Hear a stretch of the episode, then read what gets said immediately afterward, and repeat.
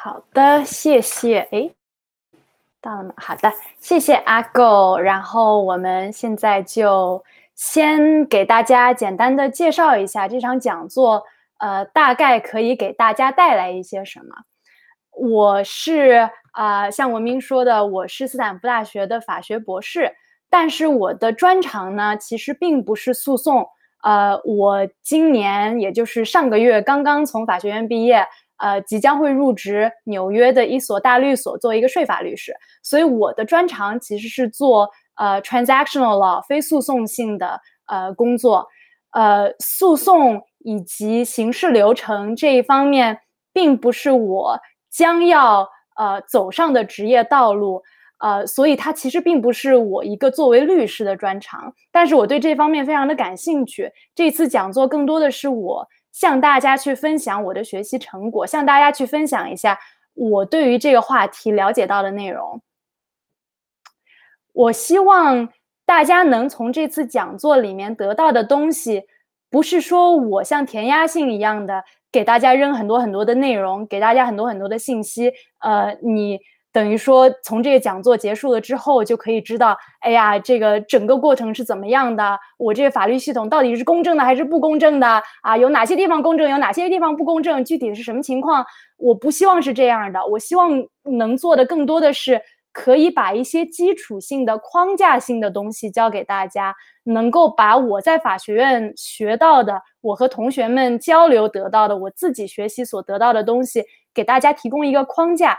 去思考一下，嗯，这个法律系统当中有哪些东西可能存在问题，有哪些东西可能存在不公正，或者说有哪些东西有可能呃去得到更好的改善。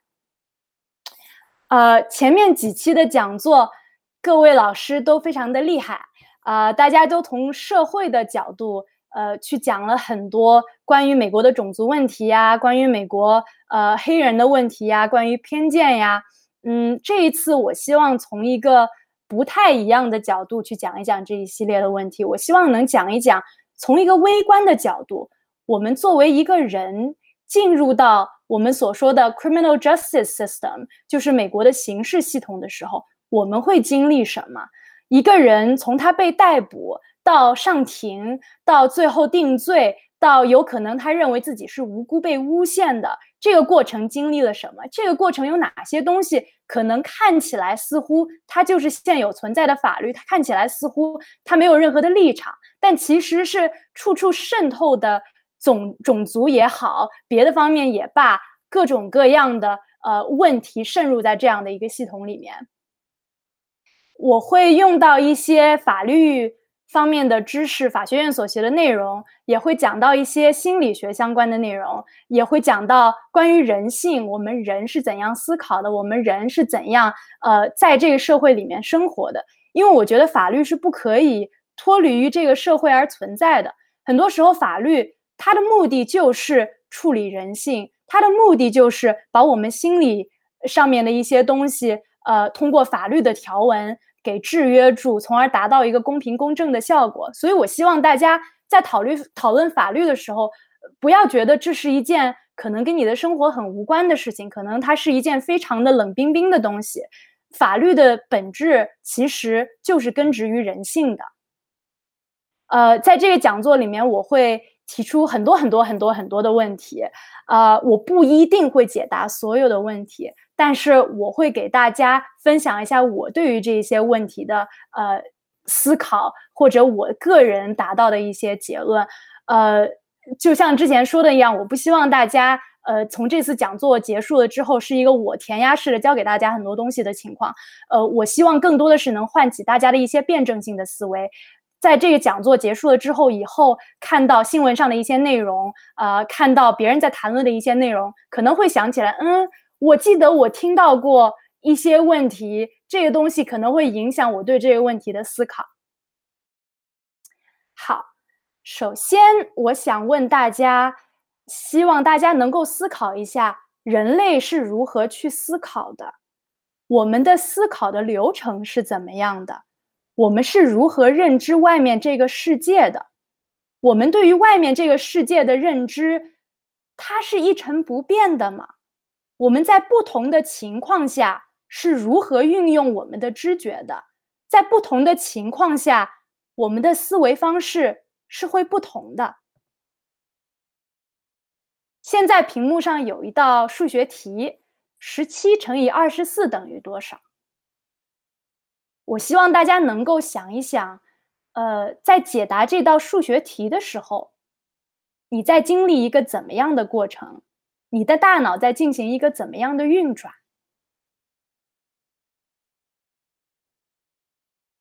现在屏幕上有一个女性的照片，我想问大家，屏幕上这个女性她现在的情绪是怎么样的？你在判断她的情绪的时候是怎样的一个判断过程？刚才的这两道题呢，出处是一本呃《New York Times》的一个畅销书，名字叫做《Thinking Fast and Slow》，它是一本讲统计学和心理学的书。呃，在这个里面，作者介绍了两种不一样的人类思维方式，一种是直觉性思维，一种是系统性思维。当大家在解。那道数学题的时候，我们人的脑子进行了一种系统性的思维，也就是《Thinking Fast and Slow》这本书里面说的 System Two，它是一种 slow thinking，它是一种非常慢的一种思维方式。呃，你需要呃一步一步的解决这个数学题，你需要慢慢的花费很多很多的呃努力。花费很多的，他们叫做呃，心理学家把它叫做 mental effort，这是一个很费力的过程，一步一步的过程。但是大多数时候，人类是不会这样思考的。就比如说，我们看到那个女性的照片的时候，我们进行着一种直觉性的思维啊，在这本书里面，我们把它叫做 System One，叫 fast thinking。为什么它很快呢？因为它就是直觉性的。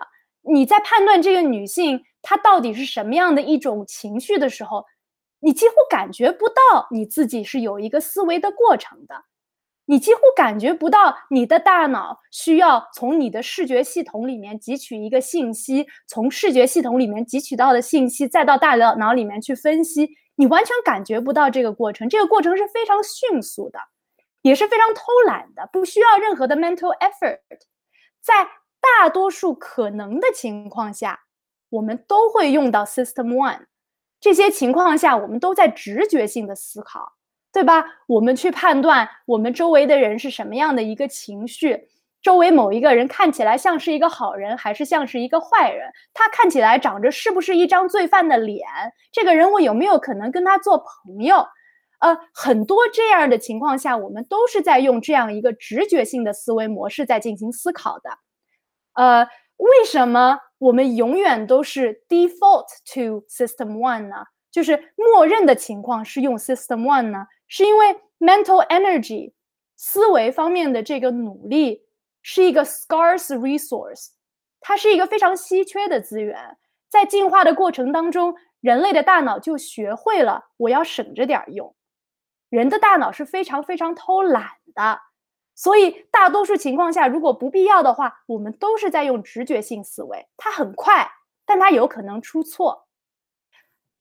另外的一些情况下，我们会用 System Two 系统性的思维，我们会非常系统性的分析周围的各种各样的情况，呃，达到一个理智的、经过权衡考虑之后的 conclusion。这个时候。我们要把我们的 mental energy 用在刀刃上，绝大多数时候偷懒，极少数情况为了这个精确度，为了我某一个特定的目标，我要使用系统性思维，这是人类去思考的方式。那么，呃，直觉性思维又引起引发到的一点，就是我们所说的 heuristics，心理学上说杰思法。杰思法是什么样一个东西？是通过框框去看世界。很多时候，我们做选择的时候，我们做出判断的时候，我们其实使用了过去得到的信息。这过程看看上去、感觉上是非常速度的，但其实它背后是有它自己的机制的。我们在这个社会里面生活，我们会得到很多很多各种各样的信息，通过这些信息把它整合成了一种知识框架。那么我们碰到新的世界，需要做出一个判断的时候，我们会从脑海当中汲取这个知识框架，下意识的把新的这个世界放进我们已知的框框里面去。比如说，我们会觉得专家说的话比较可信，所以很多时候我们得到一个专家的呃一个 statement，如果一个专家说了一句话，你可能不会第一时间的进行一个独立的思考，对吧？比如有人告诉你。专家说了，新冠肺炎是通过呼吸传染的，你不会自己独立的去取证，你不可能说你自己今天去做一个研究啊，新冠肺炎是怎么样传染了？我要不要跟一个新冠病人在一起待一天？我看看我是碰了他会传染，还是跟他说话了会传染，还是跟他共处一室就会传染？你不会经过这样一个流程，你的下意识就是说，这个人是专家，他这么说说了，所以我相信他说的这件事情。那。刻板印象也是一种结思法。我们很多时候，呃，在美国，大家会说亚洲人的数学很好，黑人很爱犯罪，女生的文科好。这些东西其实就是由于我们在这个社会里面得到的过去的信息形成的现有知识框架。所以，我们碰到一个人的时候，我们第一反应肯定不会是说“我等等看”。我要认真的了解这个人，过十年之后，我再告诉你这个人是一个什么样的人。我们不会这样的，人的直觉就是说，我看到了这个人，哦，他是个亚洲人，那好像亚洲人一般来说数学挺好的，所以这个人八成数学也挺好吧，对吧？这是我们做人的一个直觉。但是问题在于，没有一个人想要仅仅成为一个框框。当这种框框限制了你对一个个人的认知的时候，当你看到这个个人的时候，只看到了他的框框，而没有看到他的这个人的时候，就会形成各种各样的偏见。很多时候，这个偏见甚至是不自知的。很多时候，你自己都不知道自己给某一个人下了一个定义，只是因为这个人是一个黑人，或者是一个亚洲人，或者是一个女性。所以。这就有很多我们说的不自知的偏见，因为这整个过程，绝大多数都是发生在潜意识里面的。在心理学上，我们怎么样去调查这种不自知的偏见？有一种办法叫做 subliminal priming。subliminal priming 是运用什么样一种系统呢？就是说，我们视觉系统获取的信息，并不是全部都能被我们的脑子给得到的。我们脑子去处理的信息，只有我们视觉系统处理的信息里面的一小部分。当你在一个屏幕上放一张图，这张图闪现的过程足够快的时候，就会造成你你的视觉系统其实抓住了这个信息，你的潜意识抓住了这个信息，但是你的意识是对它没有一个意识的，你不知道自己抓住了这样一个信息。所以很多心理学家们就利用了。这样一种机制做出了一种 subliminal priming 这样的一个研究系统，在屏幕上，比如说放一张黑人的脸，放一张白人的脸，但是你不知道你自己看到了，然后我们再进行下面的实验。其中的一项，我个人觉得非常有意思的一项实验是，呃，有人做了一个 weapon bias 的实验，这实验是研究，呃，人的种族是否会。会让你对于图像的处理造成偏见。那现在屏幕上面这样一组图，大概说明了它整个实验的过程。呃，这些实验者就找了一些呃枪支啊，呃呃和一些 hand tool，就是说我们手手用的一些工具，一些非暴力的工具，呃这些东西的图片，给这些图片上面蒙上一层东西。给打上一个像马赛克一样的一个东西，然后放在一个屏幕上，让实验对象呃去去认知，去说我得到我我看到的东西，它是一个什么样的东西？呃，这个实验屏幕上面会有两个选择，一个是有攻击性的，比如说枪，还有一个选择是 hand tool，比如说锄头。实验对象被要求在最短的时间内说清楚到底看到的是什么样的一个东西。实验开始的时候，屏幕上会先显示一个非常非常非常非常非常短的黑人的脸或者白人的脸，然后你会看到一个马赛克，然后这个马赛克慢慢慢慢慢慢变清楚。你要认真的看着这个屏幕，到你能够辨别它是什么的时候，你点一个选择。这个实验的结果发现，当我在点这个选择之前，短暂性的出现了黑人的脸，实验对象会更快的认出枪，会更容易误认为锄头是枪。所以这就是一种心理学家们去探索你脑子里面在出发生着什么的一个一个方式，去去向我们证实原来这样的这种。racial stereotyping 是真的存在的，它是以这样的一个方式去存在的。有一个类似的实验，啊，是零四年的一个实验，也是类似的这样一个实验流程，就是说打马赛克，这个马赛克一步一步的消掉，消掉了之后变成一支枪，然后去研究大家这个呃去判断你得到图片上得到的这个信息是什么的这样一个过程。首先。Merely exposing people to black male faces lowers the perceptual threshold at which they detect degraded images of crime-relevant objects。这就是刚才那个实验已经得到的这样的一个结论，就是说，当你看到黑人的脸的时候，你能更快的呃，在图片还没有那么清晰的时候，就可以认出那是一支枪。第二个结论非常有意思的结论，我们把这个东西反过来。 我们先去看一个和犯罪有关的东西，然后我们再去呃呃测量，通过比如说 eye movement，通过你你去测量一个人的眼球在如何运动的方式，去测量这个人是否呃更多的把注意力集中在了一张黑人的脸上，然后发现这个因果关系倒过来也是成立的。想到 crime，想到犯罪。我们就会想到黑人，然后这一组实验又把一群 police officer，一群警官全部都搞了过来，在他们身上做了一些这样的实验，发现很多时候他们也一样会被 bias。警官也是人，他和我们一样，人人都有种族偏见，甚至 when we ask police officers directly，当我们直接问。这警官的时候，谁看起来比较像罪犯？大多数情况下，他们选择了黑人的照片，而不是白人的照片。所以讲这么多心理学的东西，是为了给法律奠定一个基础。我们法律系统需要去处理的世界，就是这样一个有偏见的世界。无论是什么样的人。我们生活在一个有偏见的社会里，我们每一个人的大脑都是在跟这个社会的相处当中学会了如何去偏见的。但是法律是有不一样的要求的，法律是要求我们理智的，法律是不能容许这种劫司法的出现的。法律从一开始的时候，它就是一门理智的东西，从几百年前。当法律理论刚刚开始出现的时候，我们就有了 legal formalism。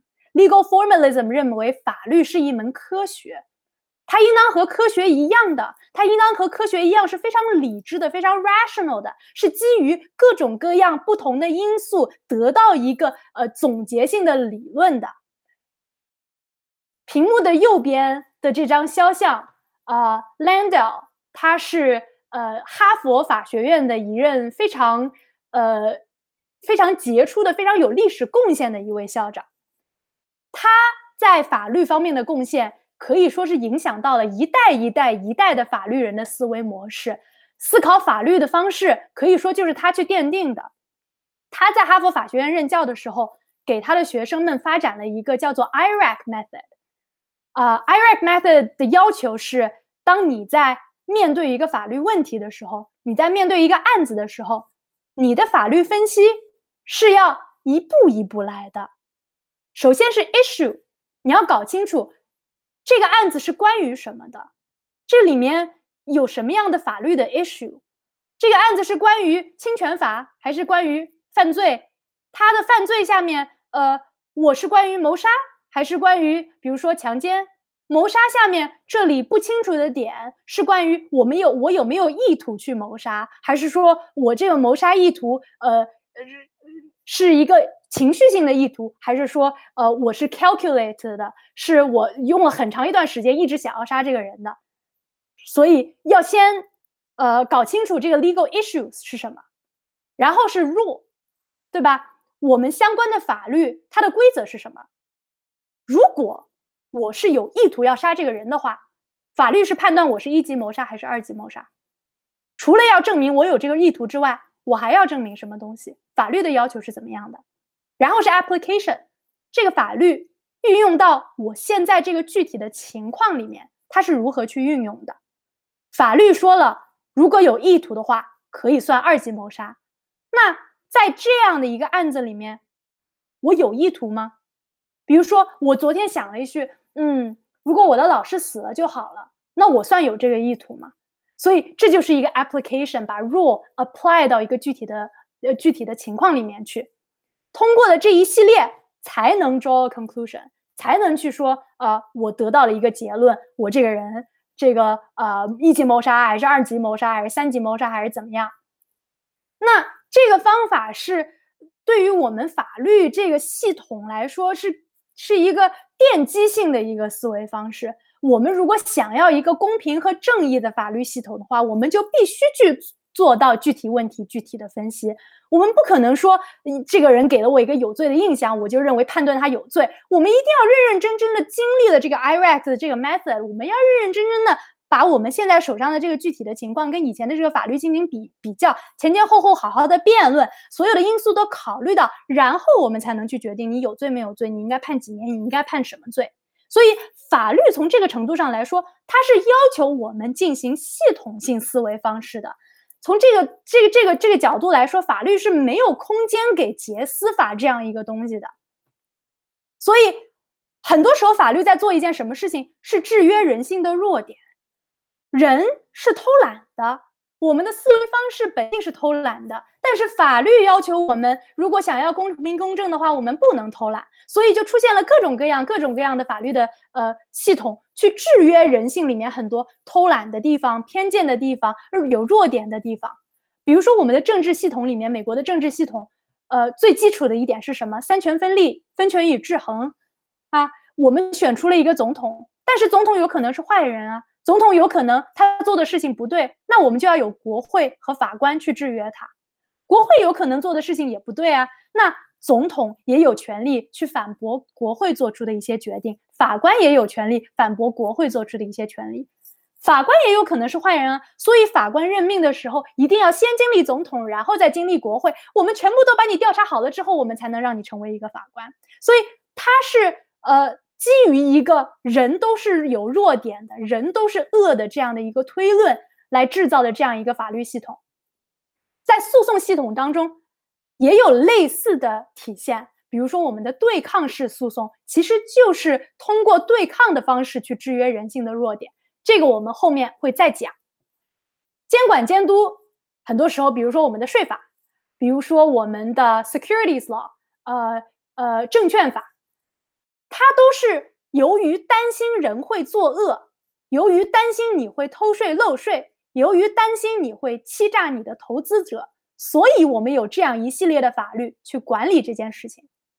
程序正义一样的，为什么有 Miranda warning？为什么你被捕的时候要读给你听你的权利是什么？是因为担心警察也会是坏人，警察也有可能滥用他的权利。Day in court。一样的，我们很容易觉得，哎，这个人是有罪的，那个人是没有罪的，很容易有一个一开始的一个印象，一个 impression，认为这个人有罪，这个人没有罪。但是我们法律不能接受这样的一个 first impression，我们的法律必须要求你有一个 day in court，能够在一个中立的法官面前去讲述你的理由和对方去说清楚这件事到底是怎么样的。搜查令一个道理。警察不能滥用他的权威。我们假设警察是坏的，所以他如果要搜你的家，他一定得有搜查令。证据法又是另外一个例子。美国是一个陪审团决定呃事实相关的问题的一个系统。为了防止陪审团的人性弱点，这个不是说呃不只是说陪审团有可能是恶的，更是说陪审团有可能他没有这个能力，他没有这个能力去认认真真的进行系统性的思考。所以我们会有非常非常复杂的证据法。去规定什么样的内容、什么样的证据是可以呈现在这个法庭上的，什么样的证据不可以呈现在这个法庭上。当我去问一个证人问题的时候，我可以去问什么样的问题，不可以去问什么样的问题。比如说，我可以问这个证人关于这个受害人的人格吗？我可以问他这个人是什么样的吗？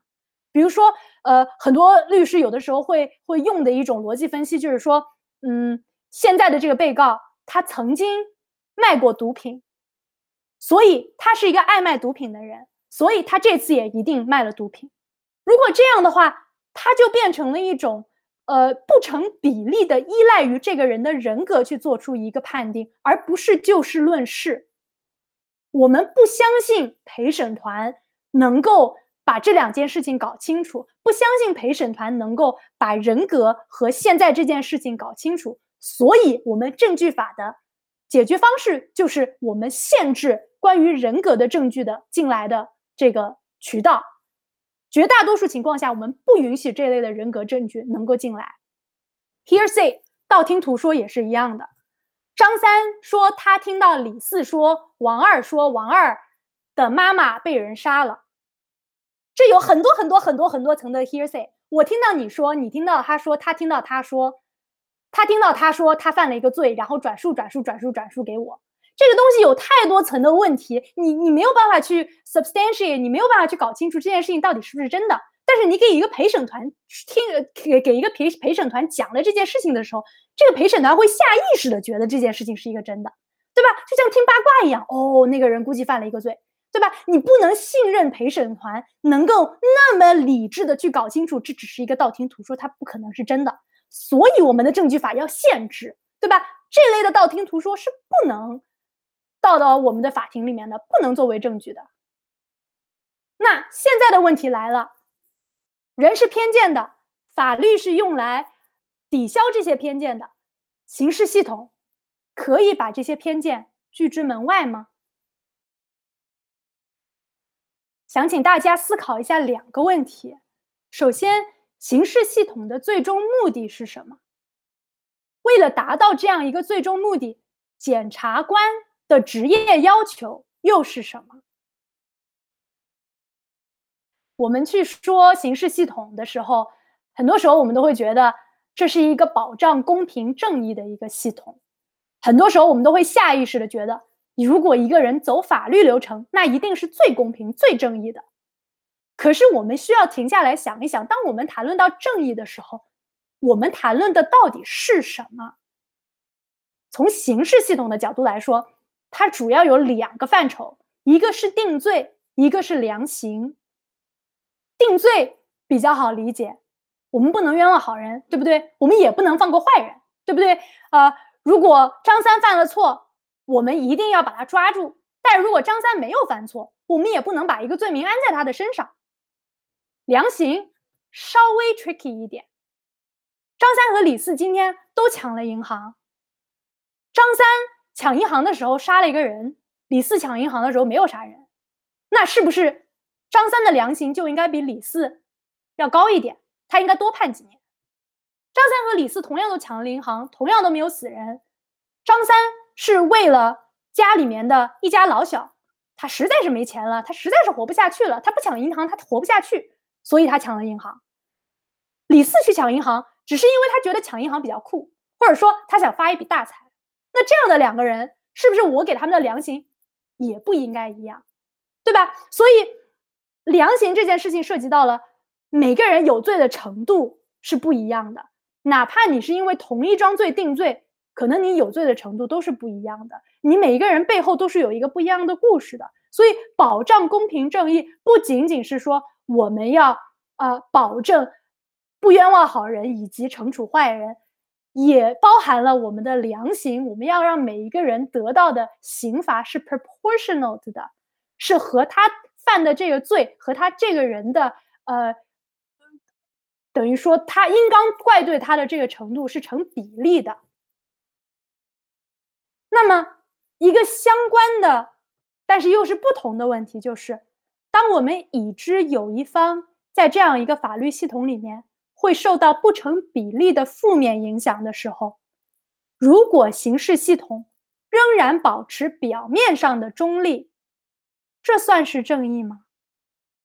对吧？假如两个人在拔河，然后你作为一个法官，作为一个仲裁者，你知道有一边可能他用了一些不公平的行为去影响了这个比赛，你应该怎么办？很多时候，你如果坐视不管的时候，其实你心里面已经是有一个偏好的了。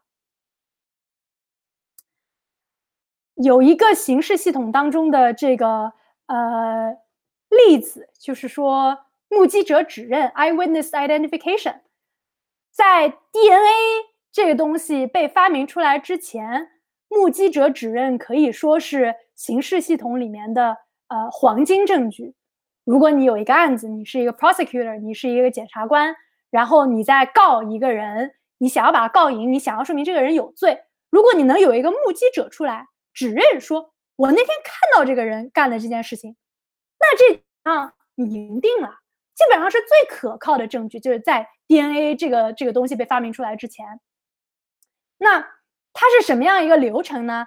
呃，一般来说，你会得到一个目击者报案，目击者报案了之后，警察跟他说：“好啦，呃，你说了你看到的这些东西，那你先给我复述一遍，你看到了一个什么样的人。”啊，你看到他干了什么样的事情？你是在哪里看到的？他之后去了哪里？然后根据他的这样的一个指认，他这样一个供证，警察会去抓人，去抓几个一二三四五五个符合这个标准的人。这个人有可能是真的犯了这个罪的人，有可能不是。把这个五个人放在一起，一字排开，目击者过去认，是这个吗？是这个吗？是这个吗？你确定是这个吗？所以。呃，我们来感受一下目击者指认是什么样的一个感觉，来给大家放一个小视频。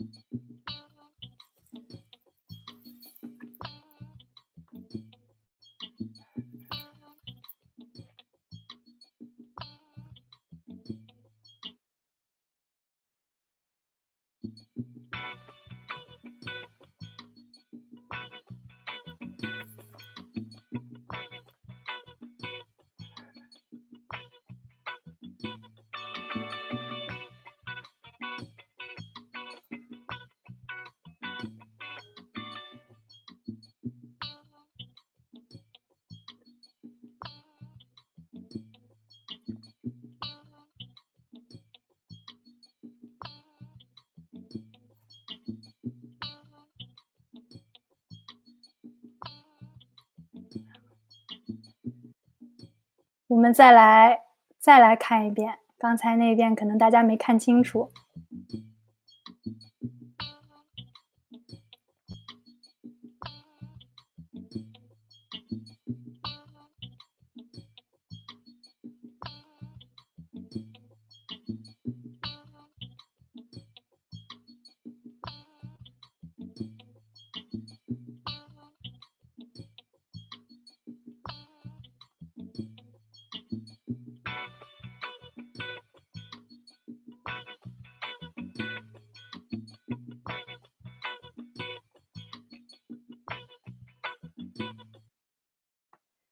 不知道大家有没有找出来刚才是哪一个人？不知道大家的感觉是怎么样的？我看这个视频，当然我我第一次接触目击者指认不是看的这一个视频，但是是一个类似的视频。我当时的感觉就是，好快啊！这谁知道啊？一闪而过，而且你在看到那个犯罪的场景的时候，你根本就不知道谁会犯罪，你根本就不知道那那里面这么多个人哪一个会犯罪，然后再有人给你这样八个，还是跟我的种族不一样的人，我真的很难看出来到底是谁。这个视频我不知道大家选出来是谁，但是他的情况就是，呃，其实里面真正犯罪的那个人不在这个 lineup 里面，这八个人都不是。这情况其实是挺常见的一个情况。你去想象一下，一个警察根据一个目击者描述去抓了一个人，很大的可能性根本就没有抓住那个人，因为符合一个非常 generic 的一个描述的人实在是太多了。你怎么能保证你抓到的八个人里面都是这样的一个人呢？再看一个视频。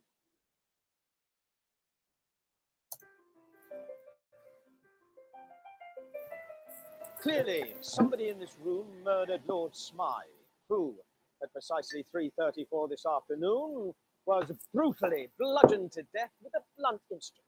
I want each of you to tell me your whereabouts at precisely the time that this dastardly deed took place. I was polishing the brass in the master bedroom. I was buttering his lordship's scones below stairs. I was planting my petunias in the potting shed. Constable, arrest Lady Smythe. How did you know? Madam, as any horticulturist will tell you, one does not plant petunias until May is out. It's just a matter of observation. The real question how observant were you?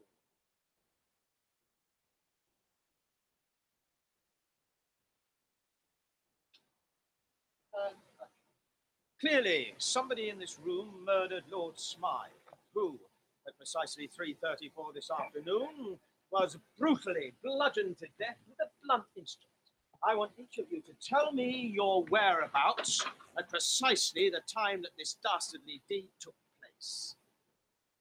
I was polishing the brass in the master bedroom. I was buttering his lordship's scones below stairs. I was planting my petunias in the potting shed. Constable, arrest Lady Smythe.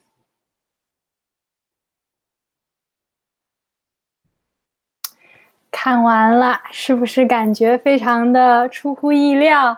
我当时看的时候也是这个感觉。我当时学，呃，这东西叫做 selective attention，就是说你的注意力，呃，当你的注意力集中在一个东西上面的时候。这注意力之外的东西，你全部都看不到。我当时学这个内容的时候看的一个视频，不是这一个，是一个找星星的一个视频。没有给大家看那个，是因为那个视频现在有点已经传烂了，很多人都看过了。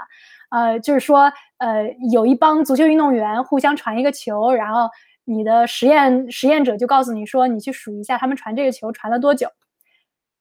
你数完了之后，他告诉你，传了十七次，对吧？你数对了，对吧？刚才传球球传球的时候，中间出现了一只大猩猩，你看见了吗？我整个人都震惊了。回去看了一遍，才发现真的有一只大猩猩在屏幕当中玩了好久，可能四五秒钟的时间一直在屏幕中间，我愣是没有看到。所以，selective attention 是一个很正常的事情，对吧？你你你周围有这么多的 visual cue，你这么多东西在发生，你肯定要选择一样东西去集中你的注意力啊。但是这些东西一旦放到法律系统里面，就会造成问题，因为你怎么能保证你的这个目击者在指认一个人的时候，他真的是看到了这个人，他的注意力真的是在这个人身上，而不是在别的东西身上呢？对吧？这个在结合了我们刚才讨论到的人的不自知的偏见，你问一个人谁看起来比较 criminal，谁看起来比较像罪犯，很多人下意识的就觉得，哎，这个黑人可能看起来像罪犯一点。对吧？这就非常容易让一些呃偏见漏进来。然后关于种族这方面，又有一个小小的视频。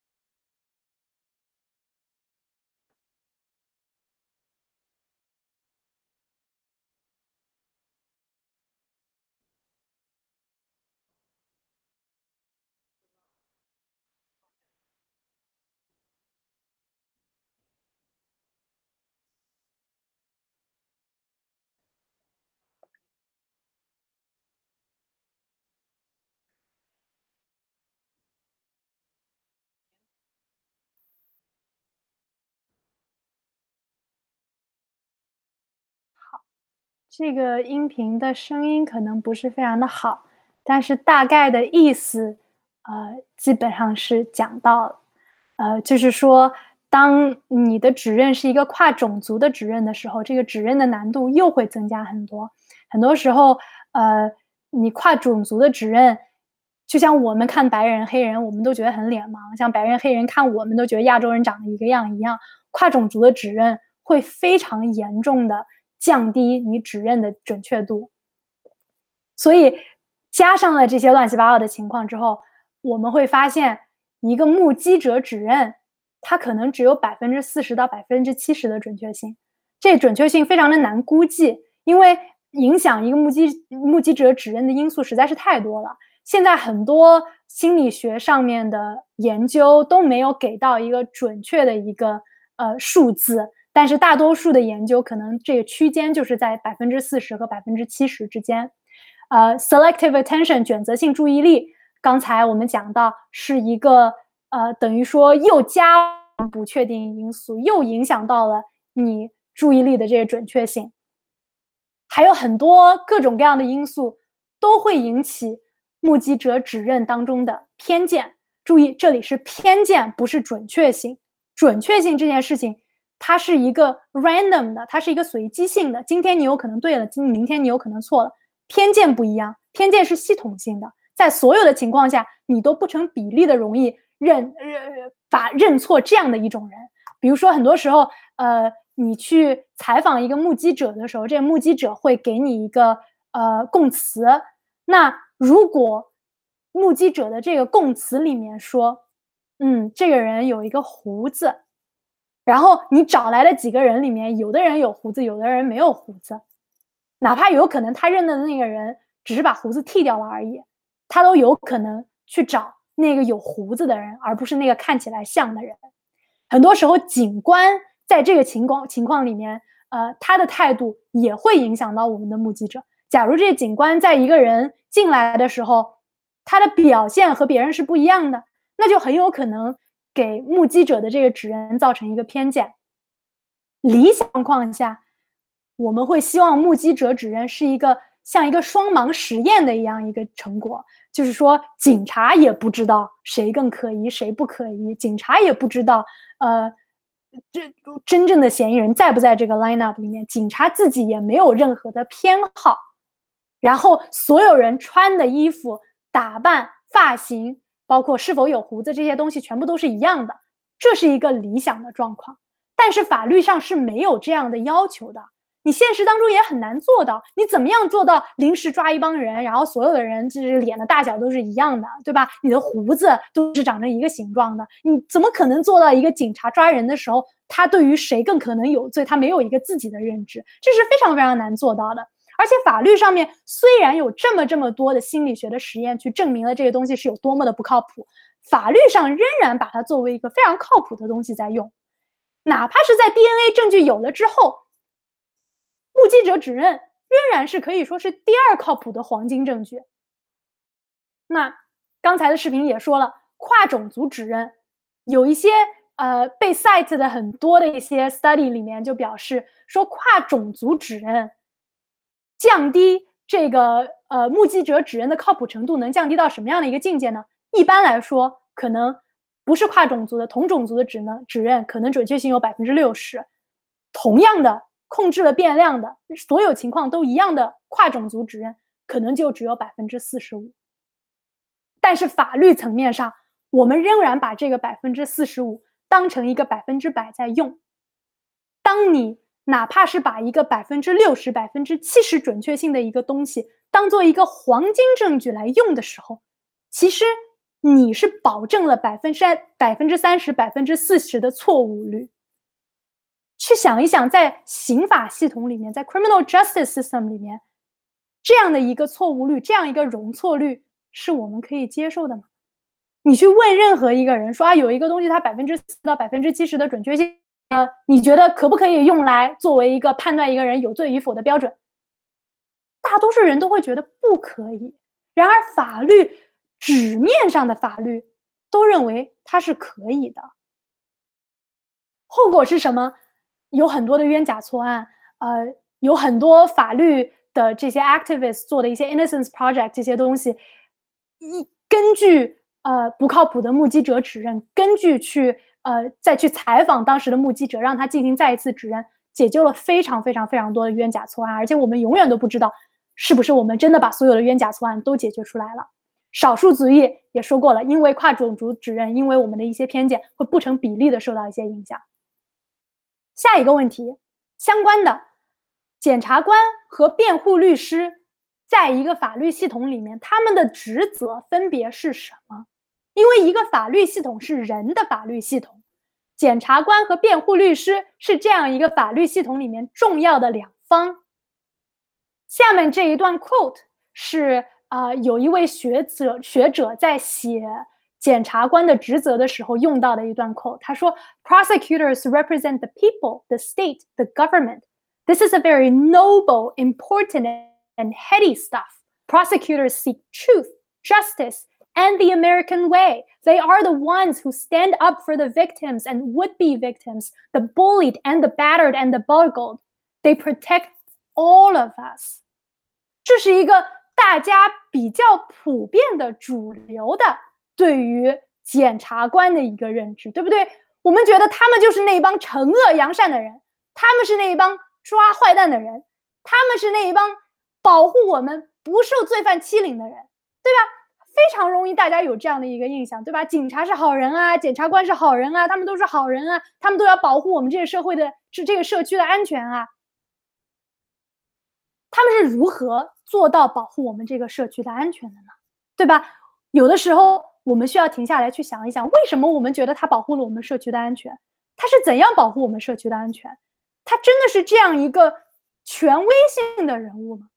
这里就要讲到对抗式的诉讼制度，就是美国的 Anglo-American system 的一个诉讼的一个基本的一个原则，adversarial system。在这样一个对抗式的诉讼制度里面，就是美国的这样的一个诉讼制度，主动权是属于大人的。在民事流程里面，这个主动权属于被告和原告；在刑事流程里面，这个主动权属于呃辩方律师，就是辩护人和检察官。他们两个从律师的职业道德的准则的要求上来说，需要。zealously advocate for their client. Zealous 是什么样一个意思？热忱的、热情的，对吧？竭尽我一切的去帮助我的 client，去帮助我的客户，去帮助我代表的这个人能够赢。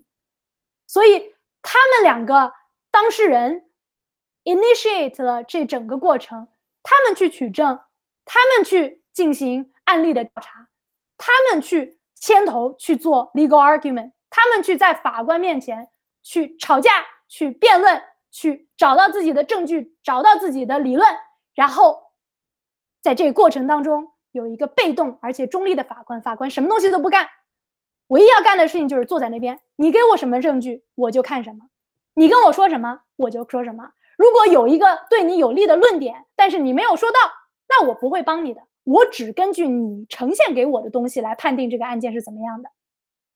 它的逻辑是什么？是通过这个辩论，truth will out，这是法律人经常会用的一个词，叫 truth will out，就是说这个真实，这个真相，它慢慢的自己就出来了，就是通过一个我咬你，你咬我，你的漏洞我把它咬出来，我的漏洞你把我咬出来，两边互相的咬漏洞，互相得到一个最终的最好的结果，所以真相就大白了，在。检察官刑事系统里面呢，就有了一个非常神奇的一个 dynamic。其实检察官和辩诉人都是这样一个对抗性的制度里面的一方，他们都是一整个大的图像里面的两块小拼图，他们可能是天平的两边在找到一个平衡，但是我们对于他们的看法。心理上面、舆论上面、文化上面对他们的看法是不一样的。每一个做辩护律师的人都会被问到一个问题：Can you be a good person and a good defender？对吧？如果你是一个好人的话，你怎么能摸着自己的良心给这些有罪的人辩护呢？你是怎么样调和自己的良心的？我知道你作为一个律师，你的职责是为了辩护你的，为了你的客户辩护。可是你的良心呢，对吧？你怎么能坐在那里为一个你觉得有罪的人，我们的系统觉得有罪的人辩护呢？你是怎么怎么不被良心折磨的呢？对吧？每一个辩护律师都会被问到这样的一个问题，但是从来没有人会问检察官这个问题。所有人听说啊，你是一个检察官，第一反应都是你好棒啊，你伸张正义，你帮我们解决了这个系统里面的犯罪，对吧？没有人会停下来想一想，检察官其实只是这样一个天平其中的一端而已，它并不是天平本身。所以在二零零一年的时候，Abby Smith 终于问出了这样一个问题，他说：“Can you be a good person and a good prosecutor？” 如果你想做一个好人的话。你可以做一个检察官吗？问出这个问题的大背景就是前几期啊，各位老师说的这个社会上面的背景，大规模囚禁啊，很多很多的 zoning 方面的对黑人的不平等，很多 sentencing 量刑方面对黑人的不平等，很多过度的惩罚，在这样一个大背景下，Abby Smith 问：你可以做一个好人，但同时也是一个优秀的检察官吗？如果你是一个优秀的检察官，你成为了这样一个大规模囚禁、过度惩罚的系统的一个刽子手，你的良心不会受到折磨吗？那是第一次有人问出这样的问题，所以我们就要问了：检察官是正义的象征这件事情是真的吗？他为什么我们会这么觉得？他没有矛盾吗？检察官一方面，大家认为他是 administering justice，他是伸张正义的；另外一方面，他是一个 advocate，一方面他是这个天平的其中的一端；另一方面，我们又似乎认为他担当了这个天平本身。这其实是一个非常非常大的矛盾。想象一下，如果你是一个检察官，你接到的任务是惩治犯罪，尽全力去说服法官，你面前的这个人是有罪的。你还有可能用一个公正的眼光去实施你得到的 discretion 吗？你可能用一个公正的眼光去实施你得到的权利吗？对吧？这两个角色它是矛盾的，它是没有办法去调和的。你作为一个 advocate，作为天平的一端，你的最终的目的是把对方拉下水，说明眼前这个人是有罪的。可是如果你是作为一个天平，如果你是作为一个伸张正义的人，你的任务不止于此，你的任务是做到，如果他有罪的话，我要把他定罪，而且要定一个 proportional 的成比例的一个罪，并且让他得到他应有的惩罚，而不是过度的惩罚，对吧？这两个角色相互矛盾，但是我们从来不认为这有一个问题。在这样一个情况下，当检察官。他一个非常重要的一个法律任务是尽量说明对方有罪，并且惩治对方的时候，种族会不会变成他的一项法律武器呢？对吧？因为其实种族跟别的所有的东西都一样，律师在庭上的时候，他会呃。尽量引起陪审团的情绪，尽量引起法官的对自己的客户的同情，尽量去说一个故事，把自己的客户说成是一个好人，对方去说成一个坏人。种族是这种律师的叙事的一部分。庭审当中，其实我们很容易看到打擦边球的种族叙事。庭审当中这种种族叙事呢，我们很难去。真正的去做一些研究，因为每一个案子都不一样，你是很难做一个数据方面的客观公正的实验去，去去决定这件事情的。呃，很多目前的研究都停留在，比如说分享一些 high profile cases 这些比较热门的一些法律，把它公开的东西拿出来去讲述这个 prosecutor 到底是做什么的。但是我们可以研究的一点就是如何去利用陪审团。去做呀，做这样的一件事情，因为陪审团跟我们一样，陪审团是法律系统当中的一个民主性质的一个象征，对吧？我们决定什么样的问题，呃，事实相关的问题，决定这个人是否有罪的时候，我们希望和我们这个 community member 和我们这个社区里面的人来决定我这个人是不是有罪，它是一种民主性的东西。所以陪审团都是像我们一样的普通人。那既然是普通人，就不可避免的他们会有种族的逻辑，呃，种种族的逻辑和种族的偏见。那陪审团这个东西，自然也就容易成为一种法律武器。之前有一个 unpublished 的一个 study 啊，当然这个 study 并不是这个领域唯一的 study，这个领域有非常非常非常多的 study。我选择这个是因为这个比较新，而且比较有代表性。呃，这个 study 它呃介绍了检察官是如何运用 preemptory challenge 去排除陪审团的。一般来说，选择陪审团的时候，我们怎么样决定哪些人可以进这个陪审团，哪些人不可以，哪些人有这个资格，哪些人没有这个资格？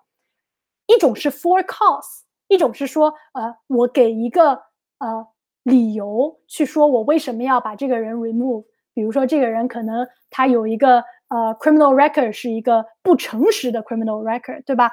可能这个人呃他的这个听力是有问题的，他没有办法好好的 engage，好好的听这一场审判，这是 for cause。还有一种就是说 no cause preemptory challenge，就是说我不需要有任何的理由。我可以选择一个人去把他搞走，这个东西是有一个 quota 的，是两方各自有一定的数量的陪审团成员，他们可以用这种方式去把他们这个呃排除在陪审团之外。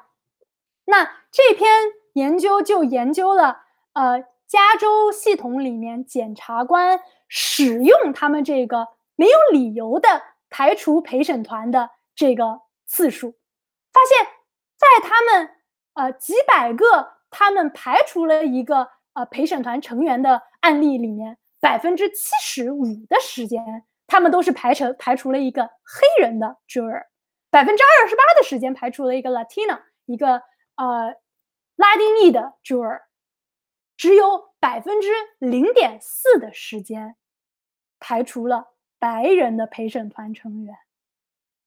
你很难去证明这些 prosecutor 他们在排除这些人的时候是出于怎么样的一种心态，但是，一旦当你看到了这样一个大的场面，你不得不会有怀疑，因为这个数字实在是太惊人了。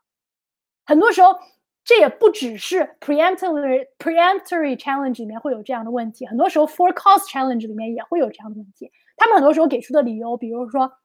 distrust for law enforcement，他不信任我们的这个呃司法系统。Knowing somebody in the criminal system，认识一个在这个呃司法系统里面的人。Knowing somebody who is wrongfully charged，知道有一个被冤枉的人。这些乍一听好像都是一些中立的理由，但是在这样一个呃黑人和白人被囚禁、被冤枉的几率不一样的世界里面。这些理由其实是有偏向性的，是有种族偏向性的。之前啊，就像我们说，呃，陪审团进行种族叙事是很难被心理学的实验去证实的。Jury 的 effect，陪审团的自己的偏见也是一样，有很多的实验去模拟陪审团去呃。呃，做一个决定的过程，很多的实验给出一个假设的一个情况，让一个实验对象去模拟。假如你是一个陪审团成员，你会怎么样判这个案子？其中的一些实验是找到了种族偏差的，但是也有一些实验没有找到种族偏差，因为这个实验实在是太难做了，每一个案子都不一样，你很难去做到一个精确的控制变量。我们日常生活当中也没有那么精确的控制变量。那另外一个，呃。研究的方式就跟我们研究呃检察官的种族叙事是类似的一个研究方式，是研究热门的案件，一些 high profile cases。其中呢有一个案子就是 Ronnie King beating，啊，这也是发生在九二年，可以说是美国的警察暴力的鼻祖的这样一个案件。那个时候，呃，照相机啊、手机啊这些东西刚刚开始被人们大众所接受，所以之前一些。呃，照相机没有捕捉到的一些警察过度执法的情况，在这个案件的时候被捕捉到，并且被大规模的流传，所以它成为了一个非常非常有历史意义的事件。想给大家看一下当时的这个呃录像本身，这个录像可能会有一些就是比较呃 triggering 的内容，所以如果大家不想要被 trigger 的话。可以在接下来的两分钟先呃离开一下。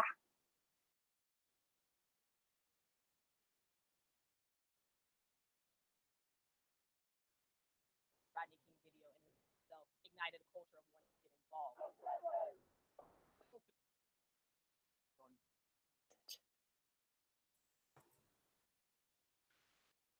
Who had the camera? Where was Oh my God, they caught this on. It was one of the most disturbing. That video? The videotape beating of Rodney Penny Rock, President outrage. It was like the first time that actually seen it. So it was it was shocking. It was wonderful. Now, America, 差不多就是这样的一个意思吧。呃，这是一段呃一个路人拍摄的一段长达十分钟的一段视频。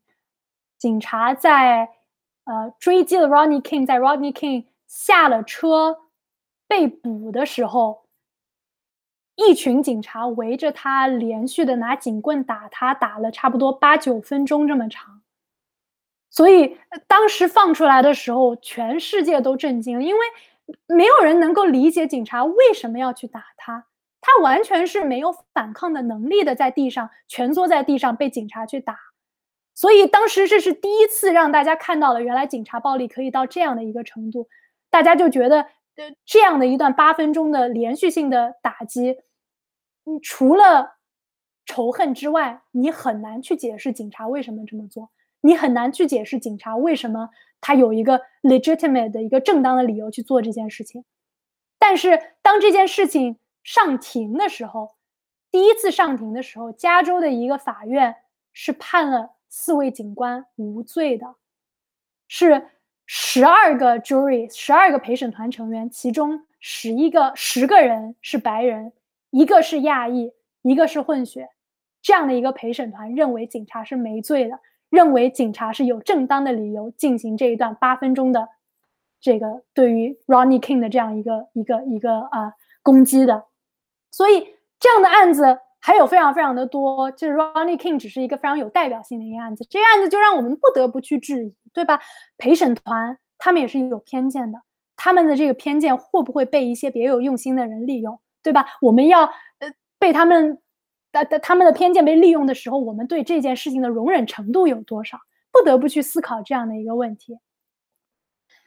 一个相关的问题是，administering justice 这一个任务交给到检方检方手里的时候，是不是从某种程度上来说，他在扮演一个上帝的角色？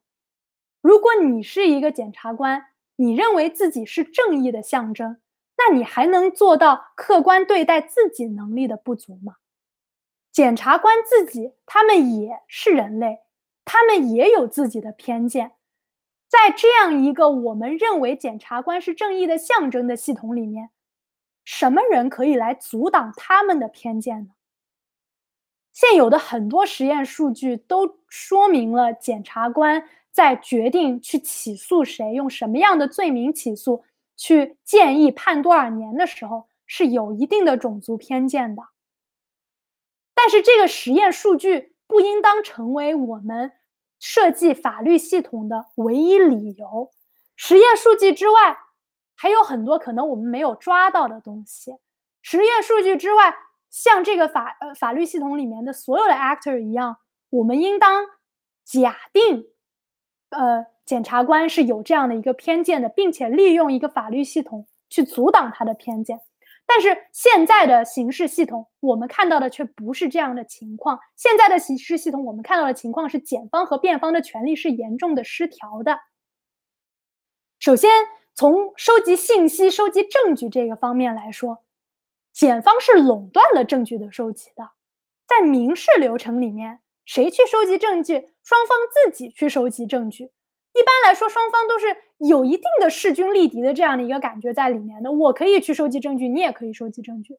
可是，在刑事案件里面就不一样，因为你有警方的摄入。一旦发生了一件刑事案件，第一件事情，警方会摄入，他会封闭现场，他会把所有的相关的呃证据都拿到手里面，放到他的包包里面，封封起来，封到他的警局里面。之后去调查谁，谁有这个权利。很多时候需要去做的调查，只有警方有这个权利。而最后警方得到的这些调查，他的这个调查是为谁服务的？这调查很多时候是为了检方而服务了。检方和警方在这个情况下面，他们是合作互互利的这样的一个呃一一个一个关系。很多时候，警方去做什么样的调查，他们去找什么样的证据，很多时候是检方在告诉警方你下一步应该怎么做。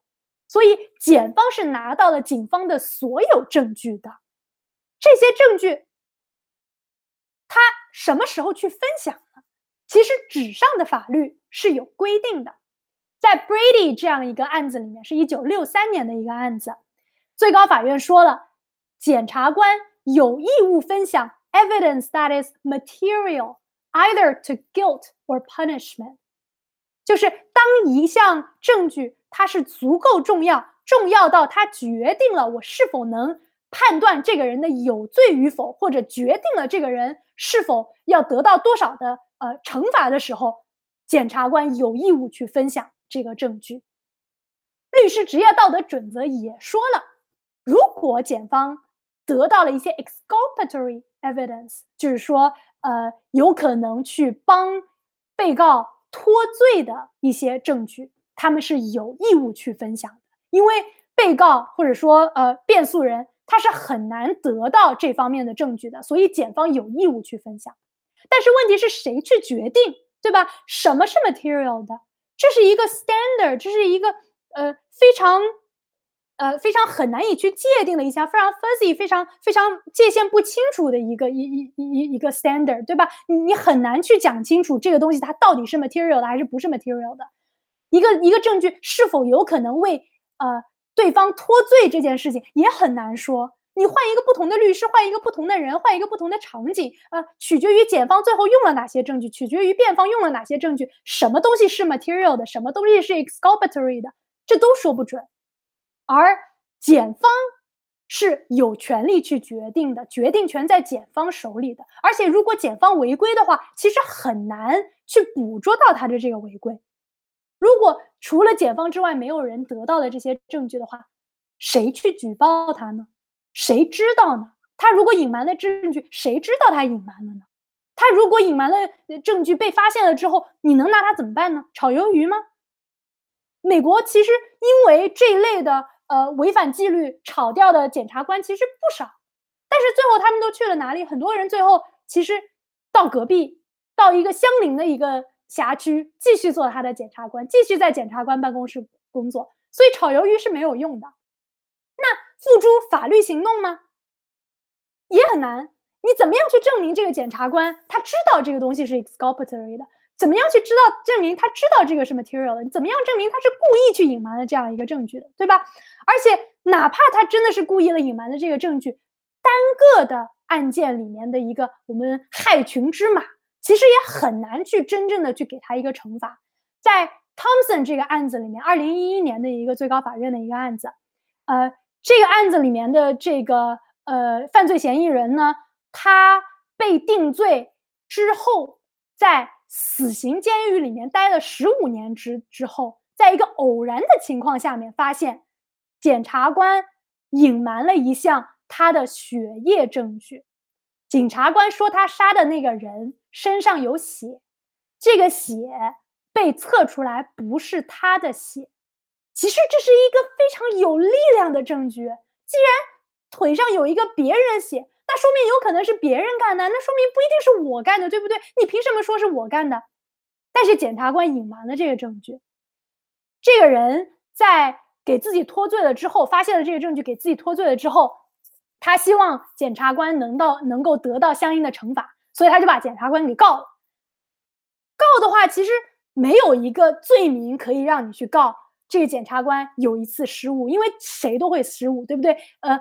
最高法院也不希望因为某一个人的某一次偶然性的失误去给这个人安一个罪名，所以最高法院允许他告的唯一一个理论就是说，这件事情发生了很多次，显示了这个检察官在他的检察官办公室是缺乏训练的，这个检察官办公室没有重视这个问题，他们知道自己没有重视这个问题，并且任由它继续发展了下去，这是唯一有可能的，你可以让检察官承担责任的方式。但是这个案件让这条路变得几乎是不可能走下去，因为最高法院在这个案件里面说，不仅是说单次的检察官的失误是没有办法通过这样的方式去告他的，最高法院还说。如果你有之前的失误，之前的失误必须要和这个失误是类似的。比如说，同样一个检察官，他三年前搞错了一个毒品的样本，三年之后他又隐瞒了一个血液的样本，这就不是类似的呀，对吧？你你是要一定是类似的。他三年前隐瞒了一个血样血液的样本，三年之后又隐瞒了一个血液的样本，然后又隐瞒了很多次，你才能决定说这检察官是缺乏训练的。这几乎是不可能的。这个情况下，你要想让一个检察官得到应有的惩罚，这几乎是不可能，这太难太难证明了。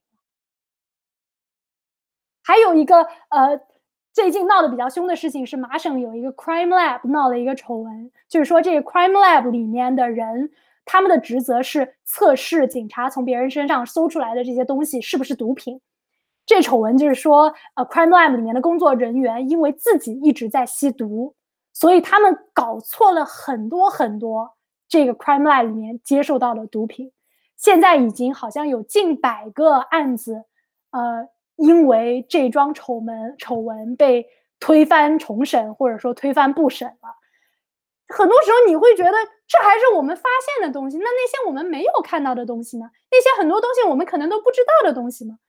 那些东西我们发现的东西。得到的信息我们都没有办法让检察官去呃负责任，那何况是那些我们根本就没有机会去发现的东西呢？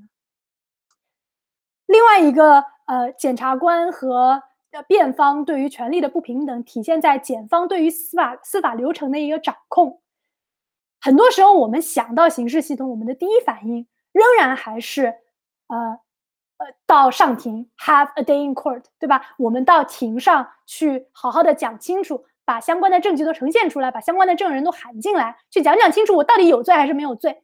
但是这个系统绝大多数情况都是不会上庭的，百分之九十五的刑事案件都是通过 plea bargain 去解决的。plea bargain 的中文是认罪协议啊。比如说张三今天抢了银行，然后检察官呃今天非常的忙，他没有时间去呃。起诉张三，但是他又不想让张三就这么跑了，他就跟张三说：“张三说，啊，所以我认为你有罪，我觉得你应该受到惩罚，但是我没有这个资源，所以呢，我给你一个选择，你是要我起诉你，然后向法官建议我判你二十年，还是你现在就直接认罪吧？你认了罪，我给你判少一点，判个五年。”对吧？呃，你你也省事，我也省事。你知道你自己有罪，我也知道你有罪。我们何苦还走一趟上庭这个流程呢？对不对？我们这样他好，你好，大家好，整个系统都好，对吧？你也能少判几年，我也能省点事。所以百分之九十五的情况都是这样的一个情况。Plea bargain 的逻辑是什么？为什么要这么做？一个是节省啊有限的司法资源。我打一场官司是非常非常的贵的，我要找证人，我要一我要我要把这个人关在监狱里面关两三年，等待着上庭的这个时间，这个上庭的时间，呃，里面我还要付法官的钱，付呃法警的钱，我们要付证人的钱，呃，我们要付法官的这个。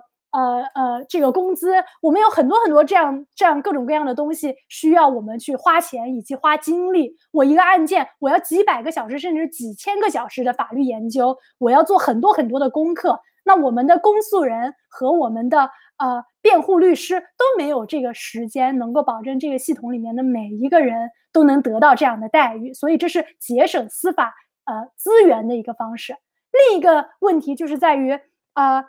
我们每一个人，我们希望给我们的检察官一些 discretion，我们希望给他一些灵活度，因为不是每一个人像我之前说的那样犯了同样的罪，他们都是同样的应当被 blame 的，并不是每一个人都是同样的有罪的，他们可能是同一个罪名，但是他们应当接受的惩罚是不一样的。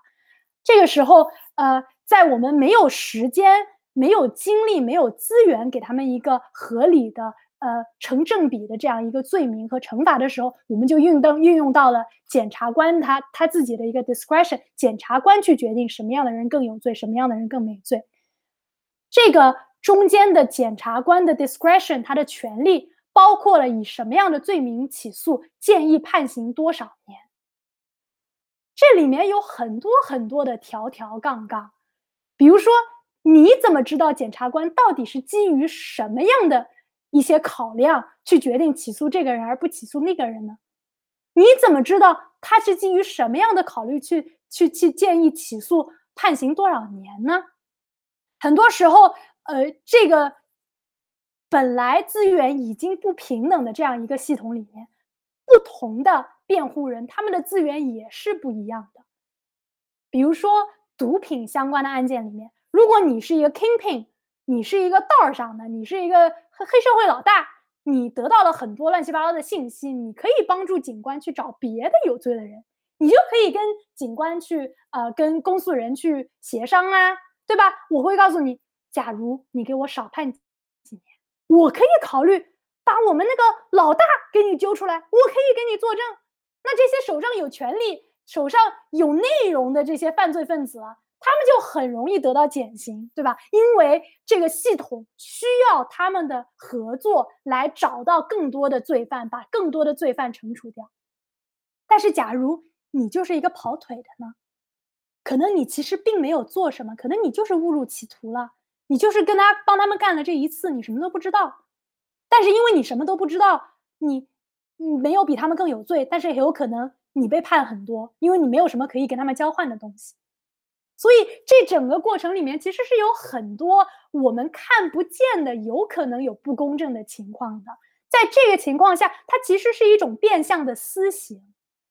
检察官得到了非常非常大的权利，没有走流程，没有走法庭的这个流程，没有一个中立的制裁员，他们检察官。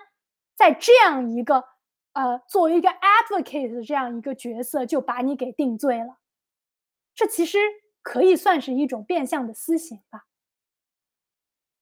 那如果检察官真的是有坏的检察官做了坏事，他真的因为一些法律不允许的因素给一些人判刑，我们该怎么办？我们怎么去监管监督？几乎是不存在这样的系统的。法官可以去管吗？但是法官只管法庭内发生的事情，plea bargain 认罪协议，我们停下我们我们互相之间说的内容，除非你非常认真的像之前 Thompson 那个案子里面一样，找到各种各样的证据去去单独的再告一次。除了这个之外，你真的很难去让法官去管法院之外发生的东西。法庭之上，法官能做的也就是说，你 shut up，你不要再讲了。或者说你是 contempt，你蔑视法庭，我给你判一个呃呃罚款也好，或者说判你以后不准进这个法庭也好，这都不会是非常有分量的惩罚。而且绝大多数的刑事法庭的法官，他们在成为法官之前都是担任检察官的。在法律界公认的，如果哪一天你想成为一个刑事法庭的法官，基本上你的 career path 是从。做检检察官开始的，那你想象一下，一个法官坐在中间，作为一个呃理论上应当是公中立的这样的一个人物，一边是检察官，一边是呃辩护人，他会不成比例的能够和检察官共情，而不是跟这个嫌疑人跟这个呃辩诉人共情。这个情况下，又成了法官他自己的人性的弱点。再给某一方增加一个筹码，那我们又要问了：如果职业道德准则呢？对吧？我们刚才说到的职业道德准则里面，对于检察官做的很多事情也是有要求的。但是职业道德准则其实基本上是一纸空文。各个州的律师协会，你要去找他去呃惩治检察官对于职业道德准则的违背。这样的案子几乎是找不到的，他几乎是不去监管检察官这样的一个职责的。我们又要说了，那辩方律师呢？我们刚才也说到了，辩方律师一般来说和检方律师存在一个非常大的不平衡。很多时候，辩方律师是需要配合检察官、配合这个系统，他们才可以去生存的。给大家看一个呃美剧里面的片段，也是刚才放的那个片段，呃，刚才放的那个目击者指认的片段，也是来自同样一个美剧，是来自《The Good Wife》，啊、还原了一下这个呃检察官和呃公诉呃和和辩护律师之间的这样一个 dynamic，给大家感受一下。